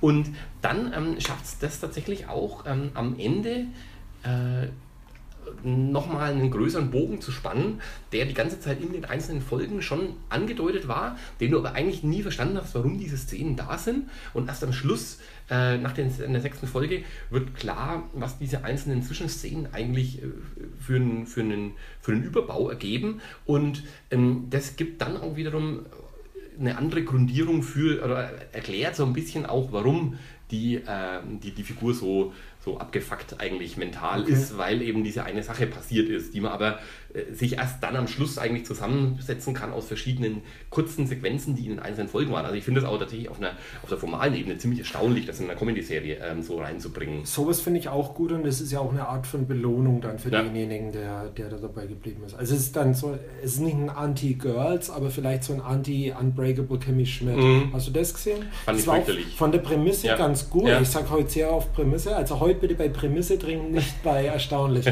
äh, von, von der, vom Ausgangspunkt interessant, Ausführung absolute Katastrophe. Ja. Also ich fand es total platt einfach. Ja. Also nicht lustig, kann man genau. echt sagen. Was ich bei, bei Lost noch sagen wollte, äh, hast du Leftovers mal gesehen? Ich habe die erste Staffel gesehen, ich fand es aber bei weitem nicht so gut mhm. wie die Allgemeinheit. Da habe ich nämlich jetzt auch gehört, dass die... Die dritte, das sind alle total genau, ausgeflippt. Ja, dass sich ja. das vielleicht doch lohnen würde. Ja. Ich habe gar nicht gesehen. Und Der Vorteil ist, es ist sehr kurz, ne? es sind jeweils immer nur acht Folgen, ah, glaube okay, ich. Also das kann man, glaube ich, gucken. Weil du hattest ja vorhin auch gesagt, wie, wie viel gibt man einer Serie, wie viele Chancen. Ja. Ähm, und noch eine andere Serie, die mir gerade eingefallen ist, wo die erste Staffel. Ah, jetzt ist, jetzt um was geht's denn? Äh, was nennt man das? Also Rectify nee. habe ich zum Beispiel auch die erste ja, Staffel gesehen. Ich aber war okay, aber ja, genau. Ja, ja. Da hat dann was gefehlt. Die Problematik ist halt im Moment auch, dass es zu viel Auswahl gibt. Ja. Also der, das macht schon wirklich schwierig für eine neue Serie. Bei mir war es so Game of Thrones, musste ich die erste Folge auch zweimal gucken, bis mhm. es mich hatte, weil es gerade am Anfang schon sehr verwirrend ist. Ich mhm. denke, also der große Vorteil ist, glaube ich, bei Game of Thrones, das kann man sich öfter anschauen, weil man mit jedem Mal gucken mehr versteht, gerade was die Zusammenhänge mhm. betrifft. Ähm, zwei Serien, die in den letzten Jahren für mich herausragend waren, die ich mal auch nochmal komplett anschauen würde, sind Breaking Bad und Mad Men. Mhm. Ganz unterschiedlich eigentlich, weil ich sagen würde, Breaking Bad ist eine, eine abgeschlossene Geschichte trotz allem. Das zeigt eigentlich den Aufstieg und moralischen Verfall mhm. des Walter White ganz grob gesagt. Und Mad Men ist wieder so, eine, so ein Sonder, also ist quasi das Gegenteil von 24. Ist eine sehr ruhige Serie, yeah. wo auch mal gar nichts passiert und wo man auch sehr viele Protagonisten hat, mit denen man nicht so wirklich mitfiebert, mhm. weil sie alle eine sehr böse oder falsche Seite haben. Ja, also Mad Men finde ich auch eine äh, eine der erstaunlichsten Von der Serien. Ausstattung halt auch ja, also fulminant. Es sieht, sieht, unfassbar gut einfach aus. Ähm, und das Erstaunliche ist ja wirklich, dass man beim Madman, dass es eigentlich keinen richtigen Plot gibt in ja. der Hinsicht. Also es gibt ja keine Plottreiber und deswegen finde ich tatsächlich auch, ähm, auch in die erste Staffel ist nicht schlecht, aber ist definitiv für ich die schwächste bei Madman und die hat noch am ehesten so ein klassisches Plot-Element, wo es halt um die Vergangenheit von Don Draper geht ja. und das auch einem falschen Namen und so. Und ähm, das ist so praktisch, wo immer die Angst der Aufdeckung das Ganze antreibt. Und ich habe den Eindruck, dass sie wirklich dann ähm, ab der zweiten Staffel einfach das Selbstbewusstsein hatten und sagen, sie brauchen eigentlich diesen so einen dramaturgischen Kniff gar nicht. Ja. Es reicht, ähm, diese, diese Figuren ähm, erzählen zu lassen. Und, und dadurch so ein wie so ein Sittenbild der amerikanischen Gesellschaft der 50er und 60er zu Genau, auch gerade, weil es ist ja auch die Zeit, wo sich extrem ja. was, was wandelt, was äh, das Verhältnis zu Frauen, zu Schwarzen ja. betrifft, dann auch diese politische Wende zu Kennedy ist mhm. glaube ich, da auch drin. Ja, ne? ja. Dann die, der, die Kuba-Krise und am Ende geht es nicht sogar bis zur Mondlandung. Nee, die Mondlandung, doch, doch, die Mondlandung ist Ach, die Mondlandung genau, ist noch drin, genau. Ich, ähm, ich glaube, wenn man Mad Men so, wenn man sagen will, was der Kern eigentlich von der Serie ist, würde ich sagen, ähm, das äh, es zeigt eigentlich ähm, Generationswechsel, weil du hast äh, als Don Draper, also die erste ja. Staffel ist, da gibt es ja praktisch die, ähm, äh, die die ältere, also die, die noch Koreakrieg, genau. äh, die, die Roger Sterling genau, und die anderen, die, die noch Weltkriegserfahren sind und wo halt einfach die ähm, eine gewisse gewisses Set an, ähm, an, an, an moralischen äh, Richtlinien mitbringt und ähm, halt konservativ so richtig äh, ist und ähm, dann Don Draper als der Junge äh, genau. Upstart, der, der, der der sozusagen die auch mit den Konventionen bricht, äh, sich einerseits deswegen erstmal schwer tut, andererseits aber das auch der Punkt ist, warum er dann ähm, so den Erfolg haben kann, den er hat. Und dann finde ich aber interessant über diese sieben Staffeln, dass gegen Ende äh, genau das gleiche mit Don Draper passiert. Genau. Dass er dann sozusagen äh, der, der konservative alte Typ ist. Er versucht die, noch irgendwie mitzuhalten ja. mit der jungen Generation, gerade weil sein Job das halt auch mhm. bedingt. Ne? Also, aber ja, aber man sieht einfach, wo quasi immer die Grenze für ihn ist. Ja, und, man, man, merkt, wie, wie, wie äh, also was, was Madman sehr schön schafft, äh, zu, zu zeigen, wie, wie eine ältere Generation tatsächlich mit den moralischen ähm, Set nicht mehr, wo das nicht mehr deckungsgleich ist und wo er einfach dann auch Probleme hat, ähm, gewisse Sachen zu akzeptieren, dass sich die geändert haben. Also zum, das Offensichtlichste ähm, ist, sicherlich die, die, die Frage, ähm, wie geht man mit Frauen um? Also dieses äh, sowohl am, Arbeitsplatz, aber halt auch im Privaten und ähm, wo eben Don Draper trotzdem, obwohl er die mittlere Generation ist, immer noch hier ein ganz klares äh, patriarchalisches äh, Sichtweise hat und jüngere Generation, wie heißt sie, die von Moss gespielte? Äh, naja, du meinst die junge Sekretärin, die äh, Penny? Penny? Penny ist, glaube ich, die aus Big Bang Theory. Ähm, ja. Das ist eine erstaunliche Lücke, die wir da Aber irgendwas mit P. Das ja. ist, ich habe so ein ganz großes Problem mit Namen. Ich kann mich immer an Anfangsbuchstaben erinnern, aber nicht. Also ich bin mir sehr sicher, dass die mit P beginnt, ja, aber wir wissen beide, wie ja, wir meinen. also die ihre Schwangerschaft auch genau. verbirgt und. Ja. Genau. Und da, äh, also. Und aber noch schlimmer eigentlich bei der Joan, mhm. die also diese die einerseits nur die Sekretärin ist und auch ein bisschen so das Eye Candy, mhm. nicht für die Serie, für die Serie natürlich auch, aber vor allem für die Kunden ist, ja. denke ich, die dann immer dazu gebeten wird, wenn es darum geht, den, den Kunden abzulenken oder ja. zu überzeugen, die aber auch im Hintergrund sowohl die Fäden in der Hand hält, als auch ja, viel Eigeninitiative mhm. zeigt, aber das halt oft nicht einbringen darf. Ja, ja. ja also das ist und, und, eigentlich ist es, äh, hat, hat Mad Men darüber hinaus keinen, keinen richtigen Plot. Das sind ja. alles äh, wirklich einfach nur, nur, nur die Charaktere. Und das ist äh, wirklich erstaunlich, dass das so gut funktioniert, weil man könnte ja denken, dass es dann langweilig wird, aber wird es doch nicht. Und ich muss auch sagen, Mad Men ähm, hat also einen, wenn man so gerade mit ein bisschen Abstand darüber nachdenkt, einfach so einen genialen Schluss. Also ja. mit der, äh, den man dann eigentlich aus so danach versteht, aber wenn man auch vielleicht dann auch weiß, dass eben dieser, dieser Cola-Werbespot ähm, dass dann, der wirklich existiert, genau, wirklich existiert. Und wo man dann sagt, okay, äh, Don Draper hat halt doch nicht die Erleuchtung gefunden, sondern ähm, bleibt halt der gleiche zynische Sack, der vorher war ja. und nutzt dann halt einfach äh, die Counterculture, um äh, Produkte zu verkaufen. Also die Kommodifizierung äh, des, des, des der Kultur und des Lebens ähm, wird dann halt von, von Madman auf eine relativ subtile Art eigentlich nochmal dargestellt. Ja. Also das ist wirklich eine, eine, tolle Serie. Mit Breaking Bad, ganz komisch, ist gute Serie, klar, aber irgendwie äh, irgendwas sitzt da immer ein bisschen äh, schief bei mir. Ich finde die manchmal ein bisschen zu zu platt, komischerweise. Also ich finde jetzt zu slapstickhaft oder? Na, irgendwie so die Figuren sind so, ich finde so eine, so eine Offensichtlichkeit in den Figuren drin. Auch wenn ich theoretisch diese Walter White, gerade diese Entwicklung relativ gut finde, ähm, so ganz hundertprozentig, also ich habe keine Sympathie für die Serie, obwohl ich sagen kann, objektiv gesehen ist sie gut. Bei, Mad, äh, bei Breaking Bad ist ähm, was Besonderes bei mir gewesen. Ich habe die erste Folge, äh, erste Staffel geguckt und habe die abgebrochen, weil sie mir nicht mhm. gefallen hat. Und habe dann eigentlich erst nachdem die, naja, halt alle so begeistert waren, dann nochmal angefangen, habe aber dann bin dann gleich in der zweiten Staffel eingestiegen und da war es dann auch besser und ich finde auch, dass die, dass in der Mitte die Serie eigentlich am besten ist, mhm. so, so dritte Staffel. Was ist denn das so der der Hühnchenmann. Äh, der von Los Polos genau, Hermanos, ja, ja, dieser also, Gus Frink. Genau. Dem, äh, da ist das Geniale dran, dass man den sehr lange für eine Nebenfigur mhm, hält. Die, ja. Also nee, nicht mal ein Sidekick, sondern einfach eben eine Nebenfigur und die sich dann so langsam rausschält als, als der Drahtzieher. Also das ist ganz großartig gemacht.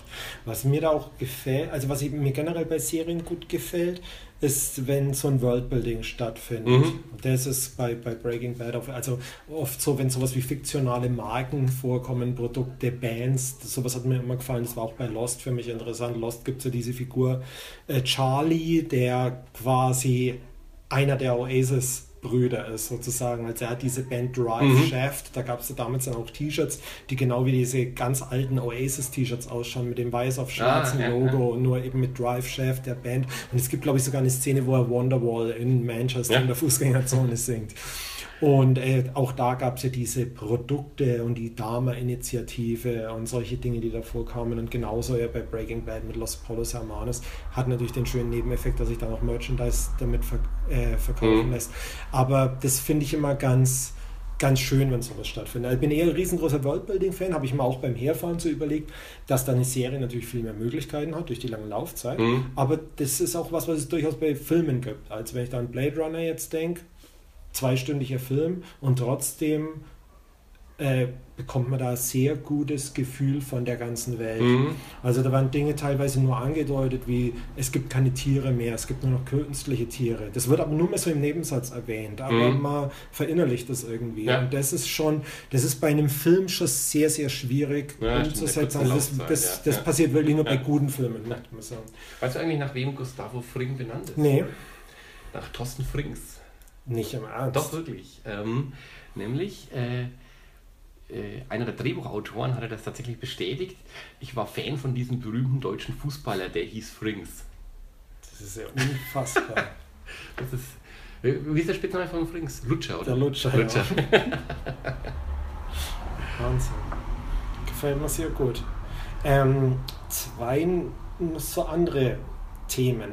Seines Jumping the Shark. Kennst du den ja. Ausdruck? Also Jumping the Shark bedeutet eine Serie läuft so lange, also jetzt auf Serien mhm. bezogen, die läuft zu lange.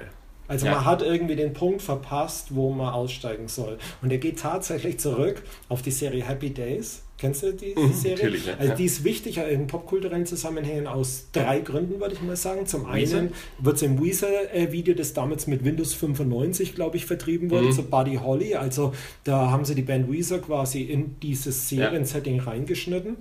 Ähm, dann ist, wird die Hauptrolle von Ron Howard gespielt als mhm. Junge. Also die Serie ist in den 70ern gedreht, spielt in den 50ern. Also so eine typische gute alte Zeit. Ist quasi das Anti-Madman. Mhm. Weil Madman könnte man auch unter der Prämisse sehen, ah, endlich die 60er, da war die Welt noch in Ordnung, mhm. um dann zu sehen, nee, da war es überhaupt nicht in ja. Ordnung. Und die Serie ist eher so das Gegenteil. So Anfang 70er Jahre, quasi kurz nach 68, die amerikanische Bevölkerung kommt nicht so wirklich klar mit den ganzen neuen Trends. Also macht macht man eine Serie, die in den 50ern spielt. Mhm. Ähm, da gab's ja, gibt es ja auch diesen New Hollywood-Film, Der große Abschied, äh, die, der, ist das Peckinpah? Die, die, nee, die letzte Vorstellung also, heißt ja, Wie heißt von, der? Ähm, The Last Picture Show von äh, äh Bogdanovich. Ach, Bogdanovich ja, natürlich. Ne? Bridges also ist auch Shepherd, ja. äh, ist natürlich wieder das Gegenteil, aber ist auch so eine Geschichte. Soll eigentlich in den 70ern spielen, wird aber in die 50er mhm. verfrachtet, um das, das nicht so deutlich zu zeigen. Genau, und das dritte ist eben, es gibt ja diese Figur, den Fonzie, der auch im Zusammenhang mit Jumping the Shark eine Rolle spielt. Und der Fonzie, äh, also das ist so ein halbstarker, würde ich sagen, so ein mhm. Typ, der mit Lederjacke und so einer Pseudo-Elvis-Tolle auftritt. Und der äh, wird zitiert in Pulp Fiction, wo der, der Samuel L. Jackson in seiner Rolle als Jules zu, zu den, also als zu diesen Jugendlichen gehen, die um was haben die den Koffer gestohlen? Ja, ich glaube schon. Also diese ja. Tasty Burger Szene im Prinzip und das sagt er irgendwann mal, wir sind alle cool, wir sind alle kleine Fonzies. Und das bezieht ah, sich ja. auf den ah, Fonzie okay. aus Happy Days. Und der Fonzie, der springt in einer Episode mit Wasserschienen über einen Hai. Und äh, das war der Punkt, wo viele Leute gesagt haben, okay, das war's mit Nein. der Serie. Die lief dann auch nur noch sieben Jahre. also dieser Begriff Jumping the Shark beschreibt quasi, wann äh, dass jetzt der Zeitpunkt erreicht ist, wo eine Serie zu weit, zu mhm. weit gegangen ist. Das ist bei mir so mit Akte X nach dem Ausstieg von David Duchovny. Mhm. Äh, das müsste in der siebten Staffel gewesen sein. Es gab und, und es gab David ja, etliche, er kam dann mal so als Gastrolle rein. Also ich weiß gar nicht, ob der auch entführt wurde oder mhm. irgend sowas und kam dann am Ende wieder. Also da war ich dann auch draußen. Mhm. Äh, das andere Gegenteil ist natürlich, dass eine Serie zu früh aufhört. Also wir haben gerade schon die Idealbeispiele besprochen. Sopranos, Breaking Bad, Mad Men haben alle einen Schluss. Mhm. Game of Thrones wird einen Schluss bekommen. Lost hat einen Schluss in Anführungszeichen. Aber es gibt einfach viele Serien, die einfach irgendwann immer fortgesetzt wurden aus meistens Einschaltquotengründen. Ja, ja. Ich überlege gerade, ob ich, äh, ob mir spontan Jumping the Sharks äh, Momente einfallen. Naja, Serien. es gibt natürlich schon einige Serien, die extrem lang laufen, aber das sind dann wirklich oft Sitcoms. Also ich mhm. denke, viele Leute würden sagen, Break, äh, Big Bang Theory läuft zu lang. Mhm. Spätestens ab dem Zeitpunkt, wenn die Nerds alle Freundinnen haben, teilweise verheiratet sind, dann haben sie ja nicht mehr diese typische Außenseiterrolle, die man ihnen eigentlich zuschreiben mhm. würde. Ich ähm, bei, bei das Model und der Schnüffler, Moonlighting, äh, ist, ist glaube ich, auch legendär ähm, für, für so einen Jumping the Shark-Moment, weil, ähm, was ich vorhin schon meinte, dass, dass die, die Beziehung zwischen den beiden Hauptdarstellern, äh, dass die so storyübergreifend war. Und dieses, äh, die, diese Anziehung, die aber nie äh, eingelöst wurde, sozusagen, mhm. das war, war glaube ich, ganz, ganz wichtig für die Serie. Und als die dann tatsächlich äh, eben ähm, zu, zum ersten Mal so zusammenkommen, hat das äh, gilt so als legendären Fehlentscheidung, halt ja. diese, diese, diese, Spannung aufzulösen. Ähm, vielleicht ähnlich wie, wie, wie, wie man bei, bei Twin Peaks äh, den, den Mod aufzulösen, ähm, dann einfach der, so, ein, so einen Stecker gezogen hat. Ja. Also gerade die Geschichte Mann-Frau, äh, Konfliktserie mhm. und irgendwann kommen sie zusammen, das, da gibt es häufigere Beispiele. Ich kann jetzt gerade keins sagen, weil ich auch äh, gerade solche Sachen wie, keine Ahnung, Will and Grace und mhm. was es da alles gibt, nicht anschaue, aber ich glaube, da gibt es mehrere solche Fälle. Ja, und es gibt übrigens auch einen anderen Begriff, habe ich nur über einen Wikipedia-Eintrag dazu gefunden, nämlich Nuking the Fridge. Mhm. Kannst du dir vielleicht vorstellen, um welche Szene? Um einen unserer Lieblingsfilme geht es dabei, nämlich Indiana ja. Jones 4. Also die Szene, wo äh, sich der Indiana Jones vor einem drohenden Atombomben, von einer drohenden Atombombenexplosion in dem Kühlschrank, der Blei verkleidet ist, versteckt der Kühlschrank wurde irgendwie mehrere Meilen durch die Gegend äh, geworfen und er steigt unverletzt raus. Also Nuking the Fridge, das ist dann ein Ausdruck, der danach in Online-Foren auftauchte, beschreibt den Moment, wo man bei einem Film sagt, okay, das war jetzt so unrealistisch, ich bin draußen. Ja. Ja, wir müssen, glaube ich, langsam. Ja, wir müssen langsam. Ich, ich habe mir noch ein, zwei Sachen notiert, aber leider ist mein, ähm, mein Laptop-Akku leer und ich sehe jetzt meine Notizennummer.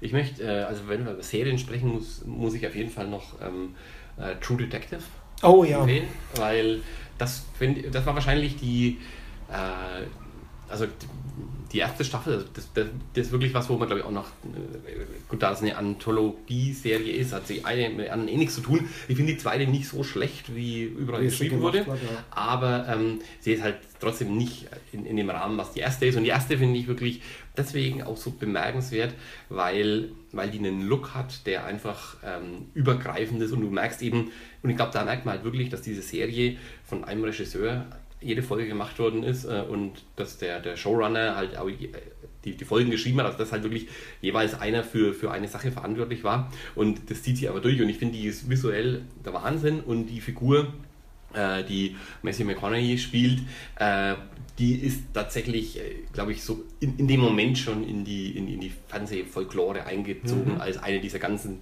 äh, Einfach, einfach eine Figur, die es vorher auch noch nicht gab. Also in dieser, in dieser existenzialistischen Abgefucktheit, anders glaube ich, kann man das einfach nicht nennen. Und dieser, dieser, dieser Todessehnsucht, die eigentlich ja. in ihm drin steckt und die so, das wirklich so auszubreiten und ihn da, allein diese Szenen, wo er, wo, wo er in diesem, diesem Verhör ist und er dann anfängt, so diese, aus diesen Bierdosen nur ein nach einer, diese Männchen zu falten und da sein, in, sein, in diesem Südstaaten, äh, äh, Slang, da so seine, seine, seine existenzialistischen, ähm, äh, eigentlich fast schon nihilistischen äh, Sätze heraushaut, einen nach dem anderen. Ähm, das, ist, das ist schon jetzt eine, eine, Figur, die, die phänomenal ist. Und True Detective, also das, das hat mich ähm, wirklich weggehauen. Ich finde, ich, auch ein schwieriger Schluss, finde ich, ja, äh, True Detective. Also da ähm, das ist nicht ganz so, wie man, glaube ich, sich erhofft hätte, dass da nochmal am Schluss ein Knaller ja. kommt. Das, das, das, das fadet irgendwie einfach aus, so die letzte halbe Stunde. Ja, Wobei ich da auch schon Erklärungen gelesen habe, dass das ein absolut grandioser Schluss wäre. Mhm. Eben durch diesen Monolog, den er da am Schluss vor Sternenhimmel und so hält, dass da das alles nochmal den größeren Sinn bekäme. Also ich finde leider die erste Staffel nicht so gut, wie sie überall gemacht wird, aber du hast schon recht mit allen Punkten. Also es ist optisch brillant, es geht beim Vorspann mhm. los. Mhm. Und äh, ich erinnere mich noch genau, als ich die erste Episode gesehen habe, als dann diese Szene kam, wo dieses nackte Mordopfer mhm. mit der Krone oder so vor diesem Baum festgebunden ist, habe ich gesagt, ey, die Serie hat mich jetzt schon. Mhm. Das ist eben das, der Moment, der häufig nicht passiert, dass er dann gleich die erste Staffel, an, äh, erste Folge anspringt. Ja, ja. Und das war da definitiv so. Und dann eben auch die Charakterzeichnung, äh, auch dass du zwei solche Schauspieler wie McConaughey und äh, Woody Harrelson mhm. bekommst für so eine Serie. Und äh, dann die kurze Laufzeit auch mit acht Folgen, ja. auch brillant. Und dann diese verschiedenen Erzählebenen. Mhm. Wir haben ja quasi das Verhör. Mhm dann seine Erzählungen und ja. da drin gibt es dann nochmal einen Rückblick auf diesen älteren Mordfall. Ja, und ähm, was auch faszinierend ist, ähm, wie die Serie hier spielt mit mit, mit, mit dem Prinzip ähm, äh, Wahrheit. Ja. Und äh, also weil gerade du hörst manchmal andere Sachen, als du siehst. Ja. Also wenn, wenn ähm, McConaughey da seine äh, als Rusty Cole so erzählt, was passiert ist und du siehst die Bilder und die Bilder passen aber eigentlich nicht zu dem, was er erzählt, weil, weil er halt äh, offensichtlich äh, auch nicht die volle Wahrheit sagt. Ähm, und das, das finde ich auch faszinierend, sich das zu trauen, weil das, ja. das, das, äh, könnte ja auch den Zuschauer verwirren. Hätte, hätte ja. man nicht machen können, ja. 20 oder 30 Jahre vorher.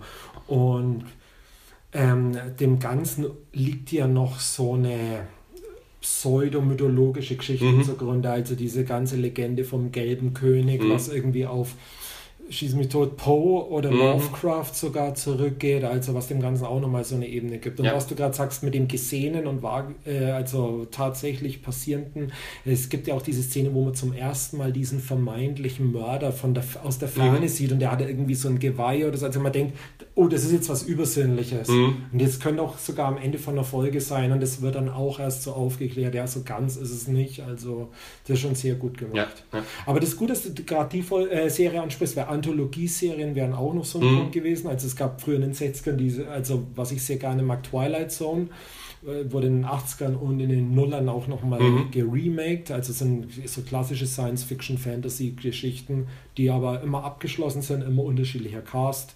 Ähm, ja, mhm. äh, parallel dazu Outer Limits, das war quasi das Konkurrenzprodukt von einem anderen Sender und später dann eben sowas wie True Detective und was noch ganz interessant ist, American Horror Story. Mhm, da ist ja. das Besondere dran, es ist immer der gleiche Cast, aber in jeder Staffel spielen die andere Rollen. Mhm, stimmt, ja. Ich habe leider ja. nicht viel, ich glaube, ich habe sogar nur die erste Staffel gesehen, aber so vom Ansatz äh, ist das auch noch was Interessantes. Ja, ich finde American Horror Story sieht super aus, sieht aber aus, ja. habe mich so vom Erzählerischen immer nie so richtig bekommen. Ähm, ja, aber die Grundidee ist, finde ich da schon auch faszinierend, ähm, mit den gleichen Cast in anderen ähm, äh, Gegebenheiten, ja. Um den Stellenwert von Serien äh, nochmal festzustellen, heute kann man nochmal auf House of Cards verweisen, mhm. Kevin Spacey, einer aus der absoluten A-Riege der Hollywood-Schauspieler, ja. weil das war ja McConaughey zu dem Zeitpunkt eigentlich noch nicht mhm. ganz, der war da sogar an der Schwelle. Die McConaissance hat damit erst begonnen. Aber Kevin Spacey, ja. der da jetzt Jahr für Jahr eben den, den Francis Underwood gibt. Mhm. Und da auch eine ikonische Figur geschaffen hat. Also House of Cards ist übrigens auch ein gutes Beispiel für eine Serie, die jetzt vielleicht äh, zu lange läuft. Ja. Also es wird langsam schwierig, da noch, noch eins draufzusetzen. Ich äh, mag House of Cards auch sehr gern. Also ich auch. Ich finde, äh, ich habe tatsächlich ein bisschen ein Problem damit, ähm, dass, äh, dass äh, Frank Underwood als Präsident äh, halt schon zweifacher Mörder ist. Ja. Das ist so ein bisschen. Ah, das, das, äh, das geht ein bisschen zu weit. Ja. Aber die haben halt auch jetzt wirklich die Schwierigkeit, durch die ganzen Trump-Ereignisse da Dinge noch zu toppen. Also es gibt, gab vor einigen Wochen diesen Screenshot, wo man Putin und Trump sieht und im Prinzip drunter genau dieselbe Szene mit, äh, ja. mit Frank, Francis Underwood und äh, wie heißt der Victor, also er heißt mhm. ja auch VP als Initialen. Und das ist aber eine ältere Szene. Also ja. das, das ist wirklich schon hart an der Grenze. Das stimmt. Und jetzt äh, als der, der neue äh, Pressechef von, von, von, von Trump, äh, dieses, das ist Interview in New Yorker gelesen? Nee. Also, also Interview ist nicht so zusammen, ähm, wo er halt äh, so Sachen sagt wie das äh, äh, Steve Bannon nur damit ähm, beschäftigt ist, das hat ja, ja. Schwanz zu lutschen und so. Und das ist so unglaublich. Es gibt ähm, ähm, The Sick of It, so eine ähm, englische ähm, Comedy, die halt vor, also derselbe, der Weep auch geschrieben hat, hat das ursprünglich gemacht und ähm, Weep ist so ein bisschen wie die harmlose Variante von The Thick of It. Und da gibt es eben Malcolm Tucker, der dann auch, ähm, äh, der, der, der Schauspieler hat später Doctor Who gespielt. Ähm, mhm. und halt eine Schimpfkanonade nach der anderen und der soll nach Alistair Campbell, äh, dem, dem Spin-Doktor von, von Tony Blair, äh, simuliert sein. Und ich meine so, das ist ja Wahnsinn, was der neue äh, Trump-Pressesprecher, also wie, wie wenn, wenn die Serie auf einmal ins, ins echte Leben gekommen wäre. Und ich stelle mir aber tatsächlich auch schwierig vor für House of Cards, weil, weil du durch Trump halt auf einmal eine äh, also das verschiebt einfach die Maßstäbe ja. dessen, was man sagt, das, das, das passiert. Ähm, und äh, bin jetzt auch fast gespannt, aber die, die fünfte ist geschrieben wahrscheinlich schon vor Trump, oder? Also das können die eigentlich noch nicht berücksichtigt haben. Bin ich mir nicht ganz sicher. Ja? Die lief im Frühjahr. Ich weiß nicht, was die für Vorläufe mhm. haben. Weil ich finde, man hat bei der letzten Staffel, hatte man, da war doch diese, äh, da finde ich, konnte man schon so ein bisschen auch, also dass die nicht erwartet hatten, dass Trump gewinnt, sondern mhm. das war mit diesen, mit diesen jungen Konservativen, ja. ähm, da hatte ich, also hatte schon das Gefühl, dass ich, dass die schon schauen, was auch in der realen Welt mhm. passiert, um so ein bisschen Querbezüge herzustellen, ja. Nee, House of Cards finde ich auf jeden Fall auch eine äh, sehr gute Serie. Wie, wie stehst du zu Homeland? Ähm, Habe ich nur drei Staffeln, glaube ich, mhm. gesehen, fand ich aber relativ gut. Da ist die ganz große Problematik, ah ja, das wäre auch noch so ein kleines Thema gewesen. Es gibt so gewisse Handlungen, die wären für eine Staffel prädestiniert. Mhm. Und wenn die zu erfolgreich sind und werden immer weitergeführt, ist es schlecht. Also vorhin, was ich äh, im Intro erwähnt habe, 13 Reasons Why, ich wäre sehr enttäuscht, wenn es eine zweite Staffel gibt, weil hm. Wozu? Also hm. gibt es dann einen zweiten Selbstmord, der aufzuklären ja, ja. ist? Äh, oder benutzt man einfach die erschaffene Welt, um die Geschichte weiterzuerzählen? Das reizt mich nicht. Hm. Äh, Homeland ist das andere gute Beispiel. Es wäre gut gewesen, wenn man das nach einer Staffel entweder aufgelöst hätte oder eben so doppeldeutig gelassen hätte, mhm. dass es ja, dass es eben im Raum steht. Aber dass es da inzwischen auch schon fünf Staffeln, aber die sechste läuft jetzt glaube ich sogar schon, mhm. ja, da ist der Hai auch schon mehrfach übersprungen worden. Ja. Wir brauchen noch den Kanon. Was sind denn die fünf Serien, die man unbedingt sehen muss? Oder wenn man nur fünf Serien sehen könnte, was, was sind die? Also ich würde sagen. Außer Twin Peaks alt und neu. Nee, ja, Also Twin Peaks auf jeden Fall. Und ähm, ich würde sagen äh, The Office, ähm, Kirby Enthusiasm, oh. ähm, True Detective und Madman, meine fünf. Das erstaunt mich echt, dass du so Comedy-lastig bist, weil ich habe im Allgemeinen gedacht, dass du Comedy eher hast. Ähm, ich gehe halt zum Lachen in den Keller, aber ähm, dort steht ein Fernseher. Nein, äh, ich finde tatsächlich, äh, das sind aber wirklich auch Ausnahmen, die beiden Serien, weil, weil die so anders auch sind als normale Comedy. Also weil die halt so eine Härte haben und, ähm, und, und, und so eine Unerbitterlichkeit. Und ich finde gerade bei, bei The Office, äh, dass das das Erstaunliche schafft. Also ich rede über das Englische. Immer, immer das Englische. Also US genau. habe ich abgebrochen, das ja. war mir zu blöd. Äh, die, diese, diese Figur von, von David Brand in, in aller seiner Arschlochhaftigkeit, das trotzdem schafft, äh, dass man ja, ich würde sagen, fast Mitleid mit ihm ja, irgendwie bekommt. Wollte ich gerade sagen, so, die Tragik. Ja, die Tragik, die genau. überschattet dann ja, die es Arschlochhaftigkeit. ja, es, ist, es ist eine Tragik, die dabei ist und eben nicht nur die, äh, die, die, die weiß nicht, Holzvorschlaghammer, äh, Holzhammer, Vorschlaghammer, Vorschlaghammer aus Holz.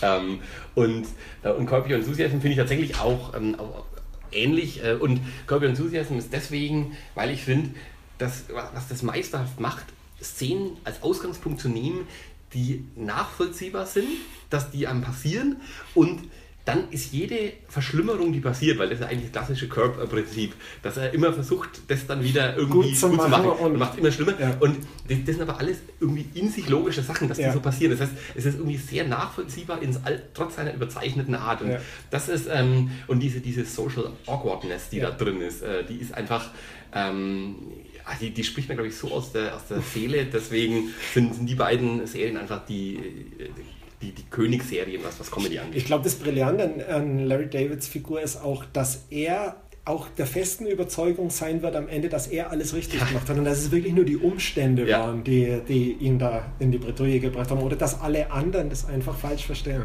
Ja, ja. das ist so. Also bei mir im Comedy-Bereich bin ich jetzt ein bisschen konventioneller. Bei mir ist das Seinfeld. Mhm. Das ist für mich so die Serie, die ich vermutlich am häufigsten mhm. gesehen habe und das ist schon eine Kunst, weil das über 170 Folgen oh, sind. Aber das habe ich wirklich schon mehrfach geguckt und habe da auch immer wieder meinen Spaß dran. Und da neuere Comedies ist einmal Modern Family, finde ich wirklich eine unglaublich mhm. gute Ensemble-Show, okay. Also kann ich wirklich empfehlen. Und das andere ist Silicon Valley weil das unheimlich gut diese Startup-Szene äh, mhm. äh, um San Francisco aufgreift und auch sehr nah dran ist. Also ich komme selber aus der äh, Internettechnologiebranche und das ist alles wahnsinnig gut abgebildet. Also es gibt eine, eine Folge, wo es, wo es einen Streit, also im Prinzip eine Beziehungskrise gibt über das Thema, ob man beim Programmieren seinen Code mit Spaces oder mit der Tab-Taste einrückt. Und das ist für jeden, der nichts mit der Materie zu tun hat, ein absolut konstruiertes mhm. Thema. Aber ich kann sagen, in der Realität, es ist ein Streitpunkt. Also der, der, das würde ich im Comedy-Sektor empfehlen und ansonsten, ja, habe ich ja schon während der Sendung gesagt, also Breaking Bad und Mad Men nehme ich mir vor, irgendwann nochmal anzuschauen und um die, diesen ganzen Beginn oder den Hype um die Serien zu verstehen, würde ich tatsächlich, so schwer es mir fällt, Lost trotzdem mhm. empfehlen. Und auf gar keinen Fall Walking Dead. Also von Walking ja. Dead bin ich wirklich maßlos enttäuscht und ich verstehe auch die, die Zuschauer dieser Serie nicht. Ich weiß nicht, wer die Zuschauer von Walking Dead sind, weil die Nerds, die Zombie-Fanatiker, die müssten total abgeschreckt sein, dass aus dem Nischenthema Zombies so ein Mainstream-Thema mhm. geworden ist die Mainstream-Zuschauer müssten abgeschreckt sein von der unglaublichen Brutalität, mhm. die sich eigentlich von Folge zu Folge steigert. Und äh, der normal denkende Mensch muss einfach von diesem Nichts, das da die ganze Zeit passiert, abgeschreckt sein. Und die Serie, die fährt pausenlos Rekordquoten ein, was, was nicht mehr nachzuvollziehen ist. Was habe ich jetzt eigentlich ich hatte Twin Peaks, ich hatte. Du hattest, glaube ich, ja, also beide Twin Peaks in einem Vorschlag ja. quasi. Dann hast du gesagt äh, Mad Men, äh, die beiden Comedy-Serien ja. Curb und äh, Office, Office, und, und, True Detective. True Detective ja. Aber eigentlich kann ich ja sowas nicht ohne. Ähm, ich glaube, man muss halt tatsächlich auch 24. Ja, und man muss auch die Sopranos sehen. Ja, und, und, Wire. Und Wire ja. Also ich muss sieben. Und House of Cards. okay. Ja. Und Game of Thrones. Da, da ah, verdammt, ich wollte noch über das Thema Bücher, Filme, Serien, aber egal. Ja. So, ähm, ich kann noch ein Feedback von dem, von oh, Leser äh, vorlesen. Äh, der Julian äh, hat uns geschrieben, hier nochmal ein Lob, habe alle Podcasts bisher durchgehört, habe dabei immer das Gefühl, mit am Tisch zu sitzen und erwische mich dabei, unwillkürlich etwas einwerfen, ergänzen oder widersprechen zu wollen. Macht Spaß. Vielen Dank. So geht es ähm, mir auch bei manchen Podcasts. Also würde ja. ich sagen, das ist wirklich das höchste Lob, das ja. man sich vorstellen kann. Ja, ähm, ich, ich jedes Mal, wenn ich unseren Podcast höre, möchte ich die Auszeit widersprechen. ja, aber ich habe gestern äh, nochmal die Aufnahme von der letzten Episode ja. angehört, weil ich jetzt die diese Woche releasen will. Und da gibt es auch Stellen, wo ich wirklich lachen muss. Also ja. das ist schon, ja, eigentlich ja. schon eine Ehrerbietung. Ja, das war die erste Staffel das von Das war vor Jahren. Zehn Folgen. Ja, die, die mehr versprechen. Genau, ja. Wir machen jetzt die Winterpause und sind dann im neuen Jahr wieder für euch da. Okay, dann viele Grüße ins Internet. Genau. Und an die Radioempfänger. Äh, wir sind Brad Easton Ellis. Und Douglas Copeland. Genau. Goodbye. Bye bye.